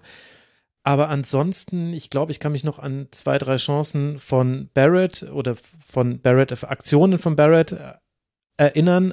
Aber dann hört es ehrlich gesagt bei mir gerade schon auf. Ich meine, das Spiel ist jetzt am längsten her, vielleicht liegt es auch da dran. Aber das fand ich war der Unterschied. Meppen hatte schon, wenn sie mal im Angriff waren, dann da viele Ideen, die auch gut funktioniert haben. Und die Turbine hatte auch viele Ideen aber nur die wenigsten davon haben gut funktioniert. Und das meine ich jetzt nicht despektierlich, aber das halt so eine, so eine Zustandsbeschreibung. Und gleichzeitig merkt man, dass äh, Miedeke eben noch herum experimentiert. Also du hast eben Grinchenko jetzt äh, im Zentrum gehabt und die hat, also defensiv fand ich das jetzt nicht immer gut, ist aber auch noch eine sehr junge Spielerin, aber diese einen, diesen einen Pass, den sie gespielt hat, der war super. Aber Wiankowska und Kyokawa, die hingen ansonsten total in der Luft Barrett war erst zurückgezogen, so wie es ich gesehen habe, hat später wieder offensiver gespielt. Das Zurückgezogene könnte natürlich auch mit Lydia Andrade zusammenhängen. Hat aber dann ehrlicherweise nicht so wirklich gut funktioniert, weil Andrade hatte trotzdem ihre Situation. Die ist einfach egal, welche Gegenspielerin du ihr gegenüberstellst. Die läuft denen halt einfach davon in zwei von drei Fällen. Also man sieht quasi die Turbine, Operation im offenen Herzen, hieß es gerade, das konnte man auch in diesem Spiel sehen, aber ist halt nicht gut gegangen, weil halt vielleicht das Fundament von Meppen auch ein bisschen stabiler einfach war. Ja, ich finde auch bei Potsdam, äh, fänd, also ich würde es extrem schade finden, wenn die wirklich absteigen oder ähm, ja, wenn es ernst wird, ähm, wie du es vorsichtig formuliert hast, Jana, weil ähm, also sehe schon, da sind individuell schon starke Spielerinnen, wie Jankowska vorne, äh, gefällt mir extrem gut, wenn die mal loslegt, ähm, guten Antritt, hat eine mega Durchsetzungskraft, aber auch, also was mir so in den letzten Wochen aufgefallen ist, ähm, am Anfang der Saison habe ich mit äh, Sebastian Middeke mal gesprochen, ähm, und habe ihm auch so zum System gefragt, seiner Spielidee. Da meinte er, ja, ja, wir haben jetzt viel ausprobiert in der Vorbereitung. Ähm, ich bin von meinem eigentlichen Lieblingssystem auch abgewichen, so, ähm, was ja auch wichtig ist, dass man das ausprobiert. Ähm, und wir müssen jetzt mal schauen, wie das funktioniert und, auf, und ob ähm, haben irgendwie noch nicht so richtig das System gefunden.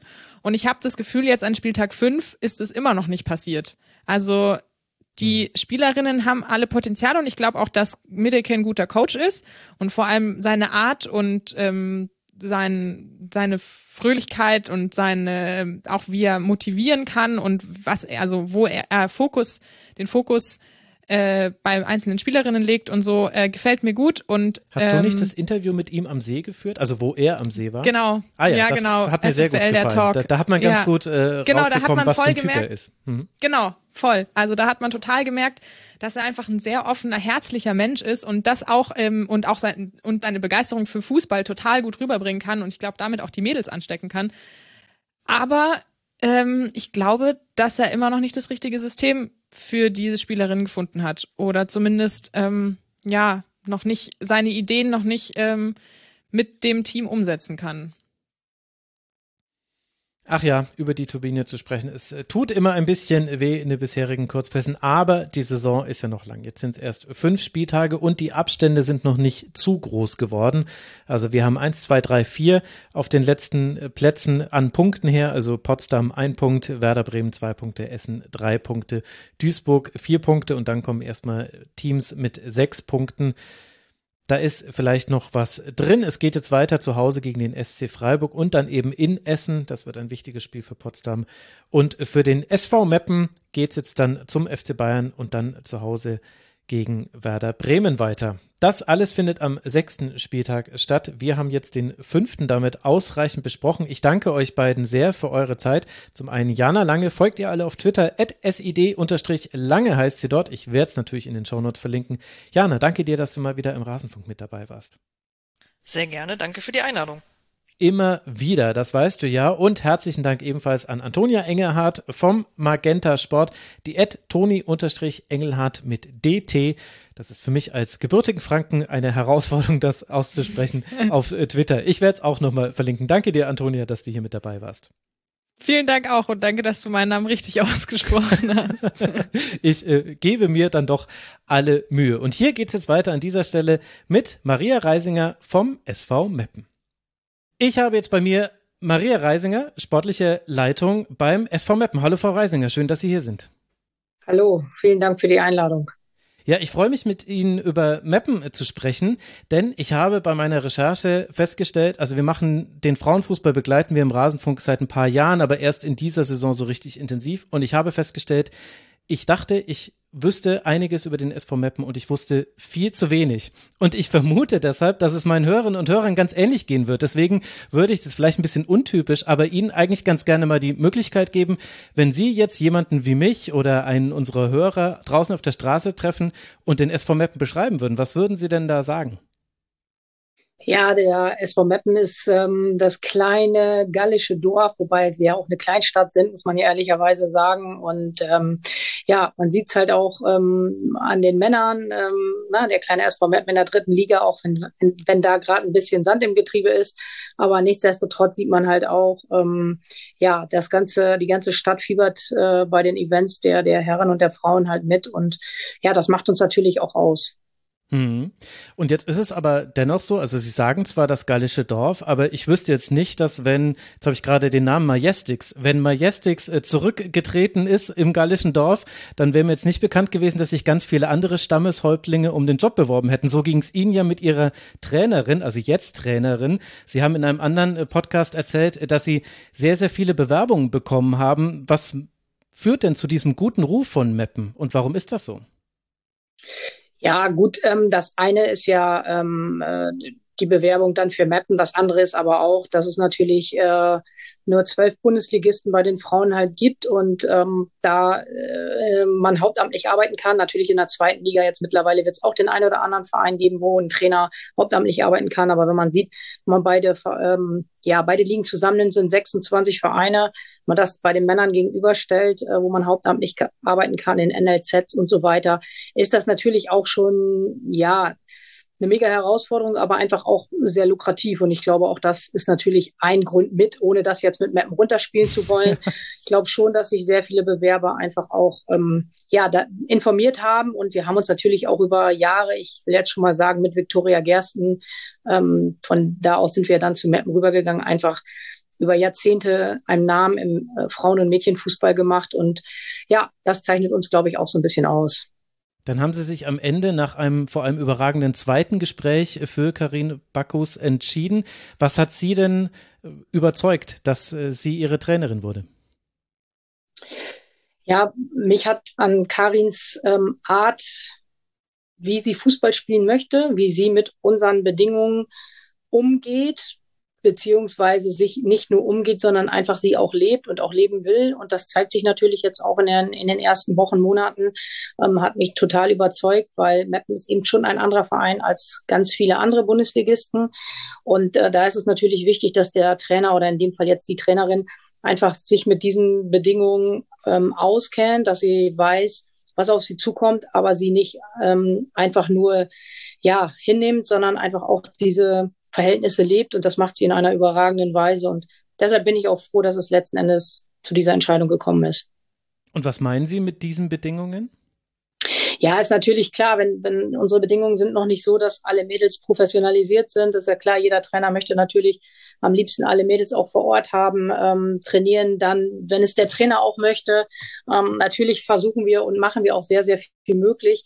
Aber es sind eben einfach noch andere Bedingungen als zum Beispiel bei ganz vielen anderen Bundesligisten, die in Männervereinen angeschlossen sind, ähm, sei es die ja, sei es die Trainingsbedingungen auch. Ähm, wir haben noch keinen eigenen Platz, wobei wir schon auch sagen müssen, dass wir da ähm, gut berücksichtigt werden und auch den Platz dann ähm, sehr oft für uns alleine haben. Aber wir müssen uns schon ähm, immer noch mal mit dem einen oder anderen, mit der einen oder anderen Abteilung halt kurz schließen, was auch alles gut funktioniert. Aber es ist eben schon so, dass es auch ein bisschen Arbeit und Mühen kostet, um viele Sachen einfach abzustimmen. Ist es denn da ein Vor- oder ein Nachteil, dass die Männerabteilung des SV Meppen zwar im Fußball tätig ist, aber jetzt nicht in den allerhöchsten Spielklassen spielt? Boah, das kann ich nicht beurteilen, weil äh, ich bislang oder ich immer beim SV Meppen gearbeitet habe und ich, ich, möchte da jetzt auch gar nicht weitergehen. Ich mhm. bin super zufrieden, es macht super viel Spaß, mit der Männerabteilung und auch mit dem äh, JLZ, mit dem Jugendleistungszentrum Emsland zusammenzuarbeiten. Und ähm, wir nutzen da alle zusammen die Synergien und das äh, zeichnet uns auch einfach aus. Und ich sage mal, es ist halt nicht selbstverständlich, dass die Trainer nebeneinander die Büros haben und so weiter könnte ich mir jetzt gerade bei einigen Bundesligisten sehr schwer vorstellen. Ähm, aber wie gesagt, da ist dann auch eben alles größer. Das geht gar nicht darum, dass man das vielleicht nicht will, sondern es gibt die Struktur dann vielleicht auch gar nicht her. Dadurch, dass wir relativ klein sind, äh, läuft man sich automatisch über den Weg, kann sich super austauschen sei es die Videoanalysten, sei es die Athletiktrainer. Und dadurch, dass es das JLZ, die Herren und wir sind, ist es natürlich eine tolle Geschichte. Jetzt, das ist Ihnen ja bestimmt auch aufgefallen, seitdem klar ist, dass Sie hier das Interview machen, hat der SV Meppen nur gewonnen. Also ich erwarte dann natürlich eine Beteiligung an der Siegprämie. Aber äh, was ich eigentlich sagen möchte, ist, äh, der SV Meppen spielt einen ganz eigenen Fußball und einen sehr offensivfreudigen Fußball. Das konnte man schon in der Saisonvorbereitung lesen und auch, äh, wenn man die Testspiele verfolgen konnte, auch sehen. Aber jetzt sieht es quasi zum ersten Mal auch eine breite Öffentlichkeit, welchen Spielstil eigentlich Bakus äh, verfolgen möchte mit ihrem Team. Welche Rolle hat denn das gespielt bei der Auswahl als Trainerin? Ähm, also generell ähm, würde ich jetzt sagen, hat es keine übergeordnete Rolle gespielt, sondern ähm, einfach so, wie sie uns auch erklärt hat, wie sie einfach die Spiele angehen möchte. Ähm, das hat uns einfach überzeugt. Wenn sie aus, wenn sie das hätte jetzt in einem anderen Spielstil machen wollen und das hätte mich überzeugt, hätten wir sie auch genommen. Mhm. Äh, letzten Endes muss ich schon sagen, ähm, fanden wir das auch sehr gewagt und äh, man muss ja auch mal gucken. Wir haben jetzt gerade mal fünf Spiele gespielt, also muss man jetzt auch mal die Kirche im Dorf lassen und wir wissen ganz genau, ähm, wo wir uns aufhalten und wo wir jetzt gerade aktuell stehen. Das ist eine Momentaufnahme. Nichtsdestotrotz ähm, habe ich jetzt keinerlei Bedenken, ähm, äh, dass der äh, Spielstil, dass, dass es jetzt glücklich war, diese zwei Siege, sondern man hat, glaube ich, auch in den ersten drei Spielen, die wir alle drei sehr knapp verloren haben, gesehen, ähm, was wir verkörpern. Das ist ein sehr intensives Spiel, das muss man auch klar sagen. Sie, sie fordert von den Spielerinnen ähm, und auch von allen drumherum eine Menge alt ab. Aber wie gesagt, es macht super viel Spaß und es ist einfach mal ja ähm, eine andere Art, eine andere Herangehensweise und ich glaube, das sieht man ja auch, ähm, ja, dass sie aus Holland kommt und auch da wird der Fußball ja manchmal anders gelebt und anders gespielt. Und ähm, ja, wie gesagt, wir kommen im Moment gut mit der Art halt zurecht. Ähm, aber ich möchte einfach noch eins hinzufügen. Ähm, sie hat auch ähm, neben dem Platz einfach äh, tolle Qualitäten, eine Mannschaft zusammenzuführen, ähm, ja, den Staff komplett mitzunehmen, die Geschäftsführung mitzunehmen. Also das macht sie halt auch schon aus. Und ähm, ja, es war für uns, waren für uns viele Sachen neu. Aber wie gesagt, na, macht super viel Spaß und das hat sie einfach auch in den Einstellungsgesprächen verkörpert und ja, das hat uns dann letzten Endes überzeugt.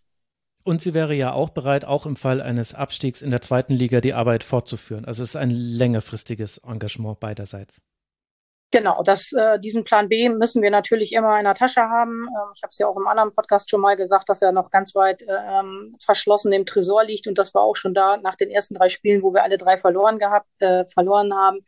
Ähm, ich bleibe einfach dabei, dass wir immer mit diesem Plan B arbeiten müssen ähm, beim SV Meppen und das machen wir halt auch und da war Karin ähm, definitiv nicht abgeneigt, aber wir haben ja auch unseren Slogan, kennen Sie, wir sind gekommen, um zu bleiben.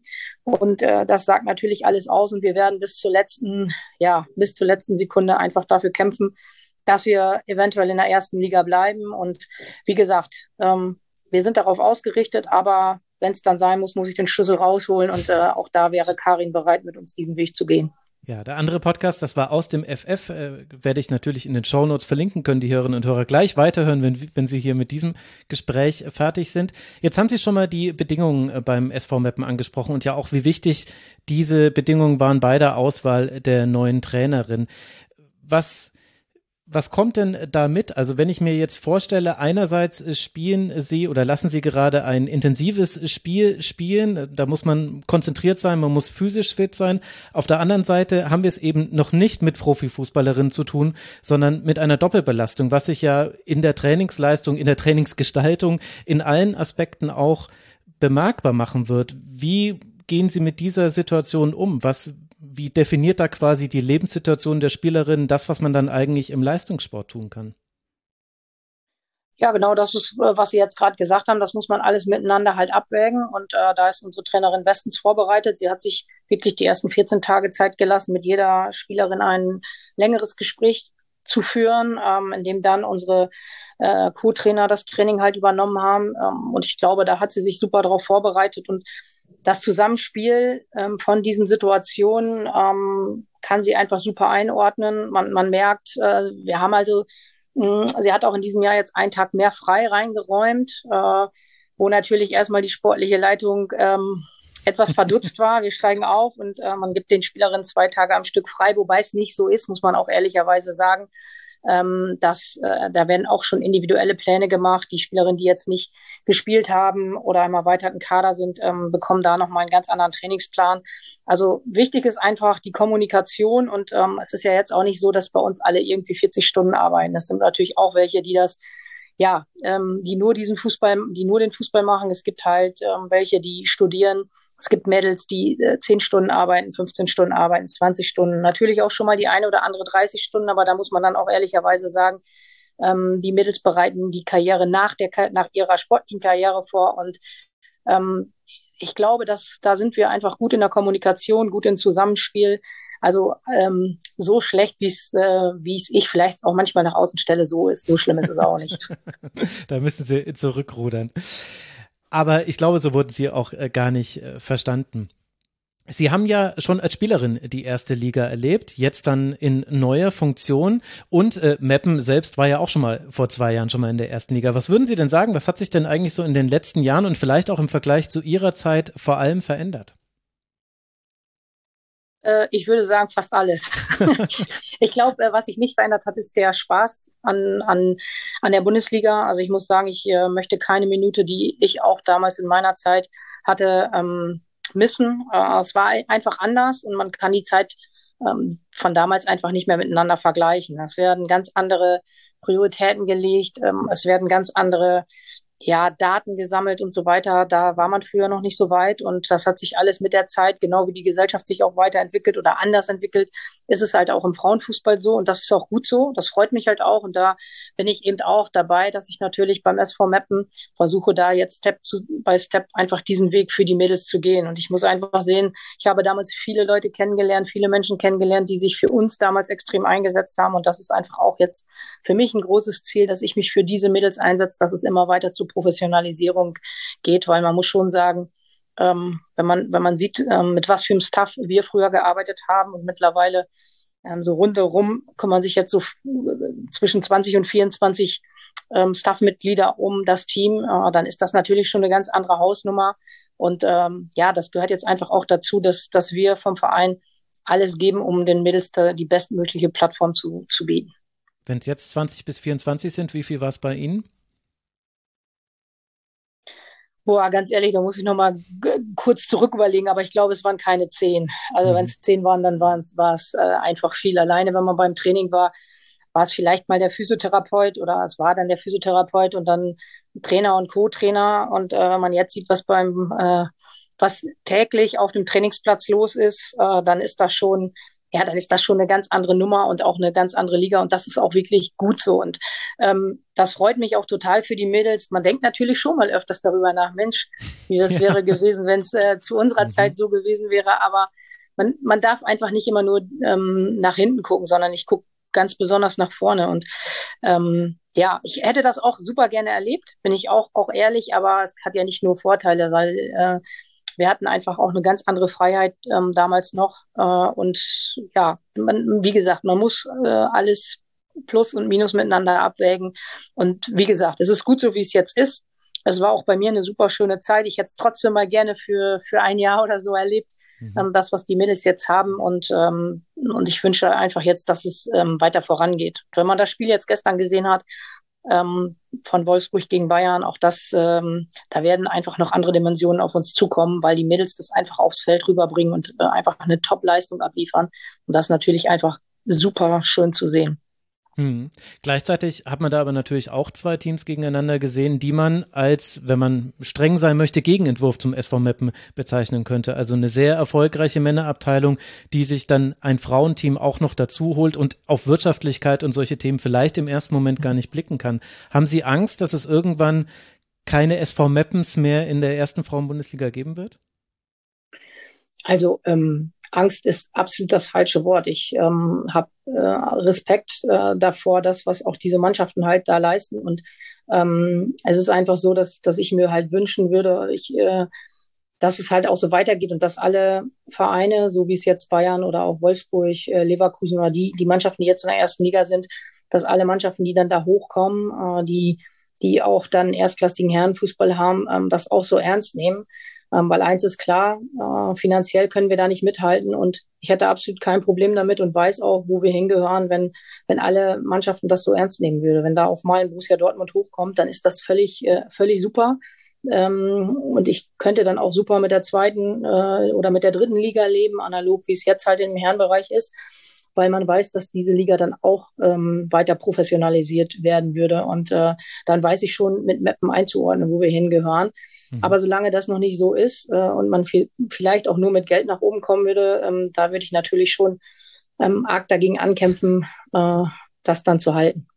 Ja, und ich nehme an, wenn die zweite Liga dann nicht mehr so gestaltet wäre wie jetzt mit äh, Zweitvertretungen egal wohin das äh, Auge blickt. Also ich weiß ja, dass Sie da Ihre Meinung haben. Das wäre schon noch mal was, was angegangen werden müsste, dass man für die Zweitvertretung vielleicht ein eigenes Format schafft. Genau, da habe ich mich ja jetzt schon ähm, auch weit genug aus dem Fenster gelehnt und ich, ich möchte es einfach nochmal wiederholen. Ähm, sportlich gehören, ist das top aufgestellt und das zeigt auch, was diese Vereine einfach leisten.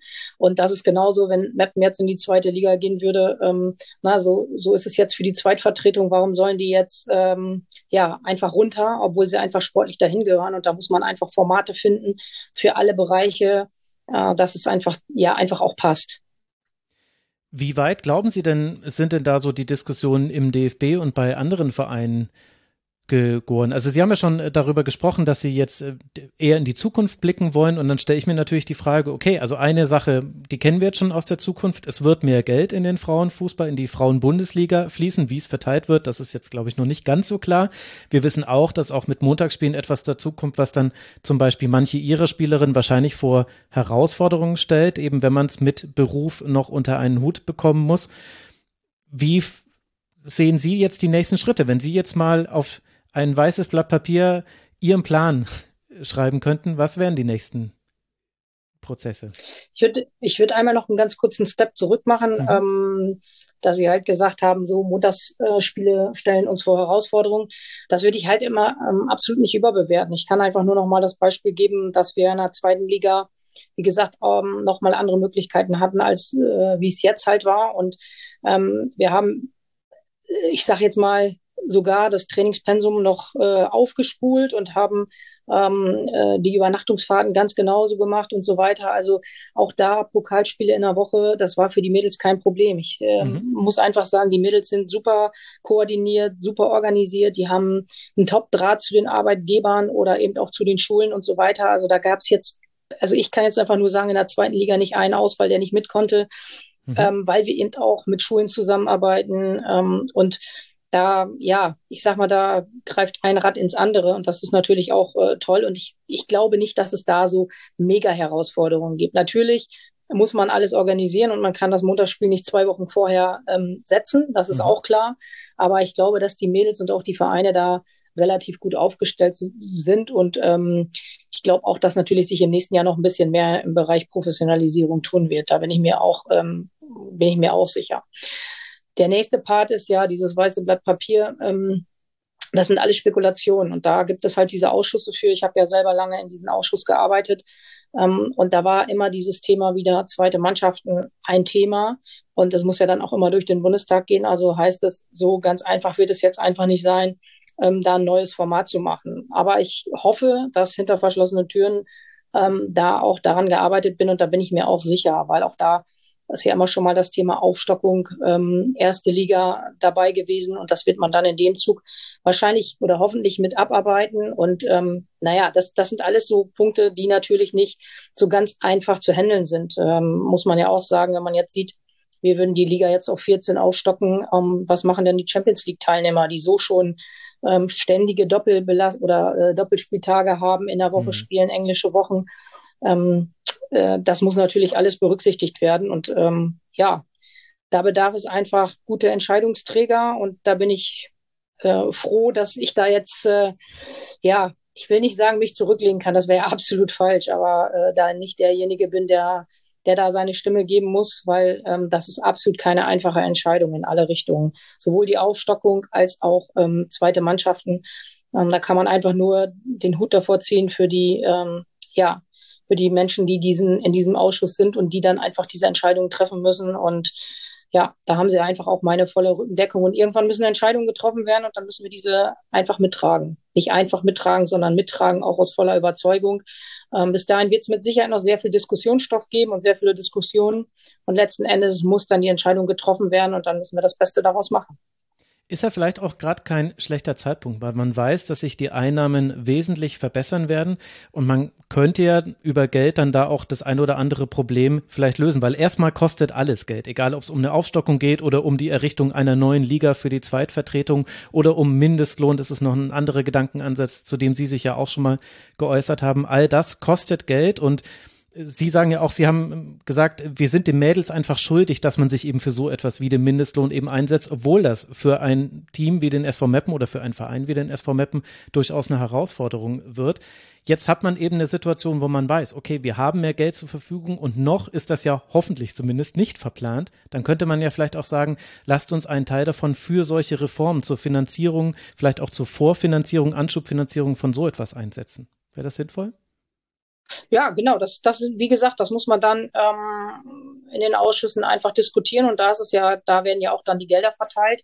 Und äh, das wird der nächste Punkt sein. Man, man wird es halt nicht allen Mannschaften recht machen können. Und ähm, ich hoffe einfach, dass wir am Ende des Tages alle zusammen uns einfach für die Förderung dieser Mädels und Frauen einfach entscheiden, weil nochmal, wenn man halt die Leistung sieht, die haben ähm, die Leistung auch ohne dieses viele Geld gebracht und natürlich man sieht einfach, ähm, dass wenn man da einfach mehr investiert, auch noch mehr hinten rauskommt. Ne? Das muss man einfach ganz klar sagen. Ähm, alles, was man da jetzt investiert hat, das ist gut angelegt und äh, das sollte uns allen einfach die Kraft geben, da weiterzumachen. Mhm.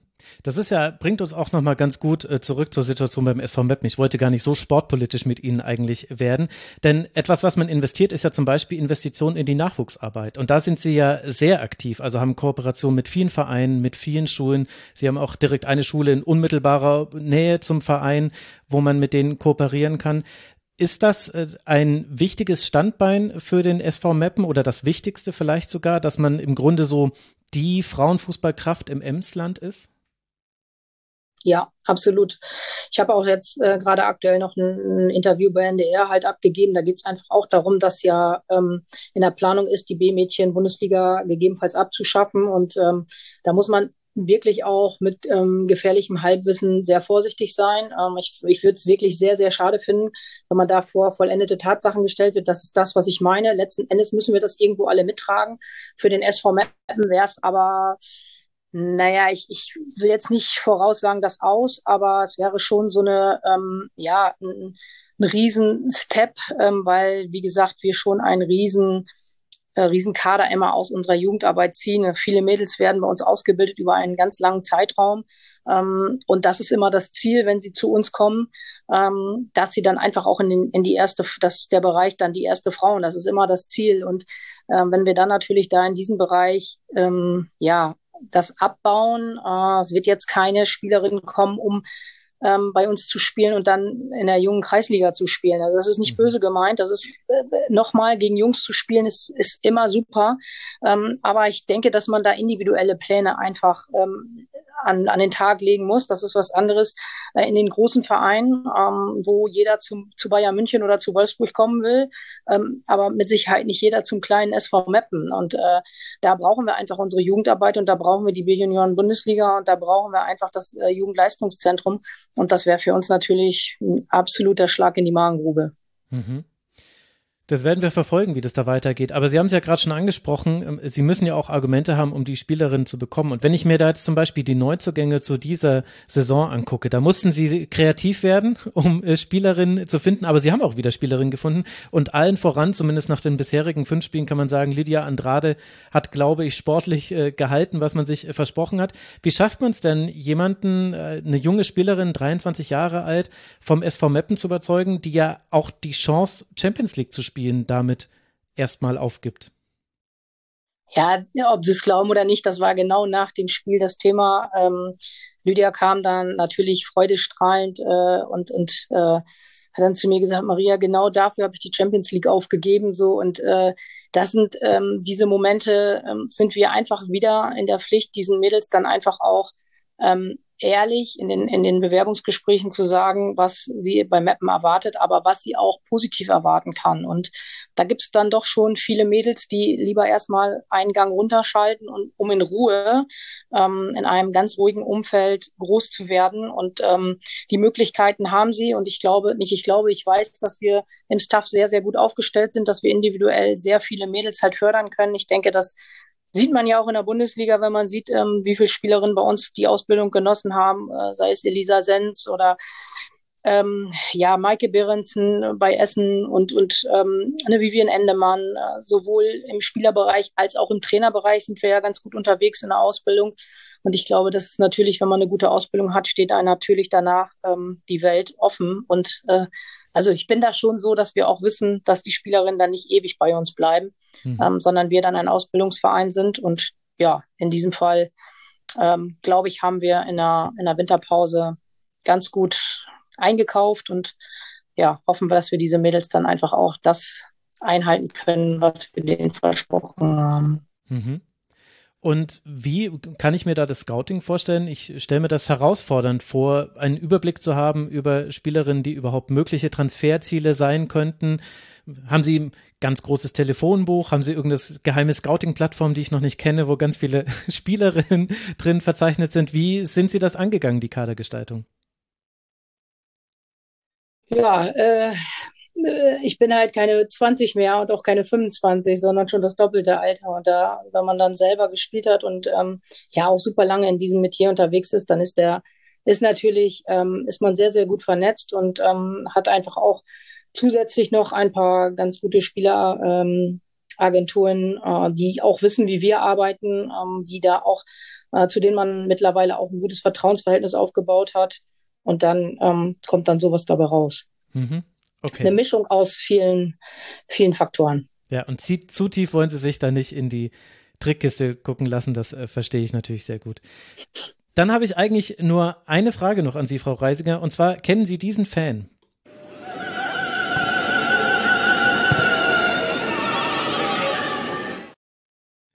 Ja, natürlich kennen wir den Fan. Die sind ja nicht, äh, sind ja nicht nur bei uns bei Heimspielen, sondern man hört sie auch bei Auswärtsspielen.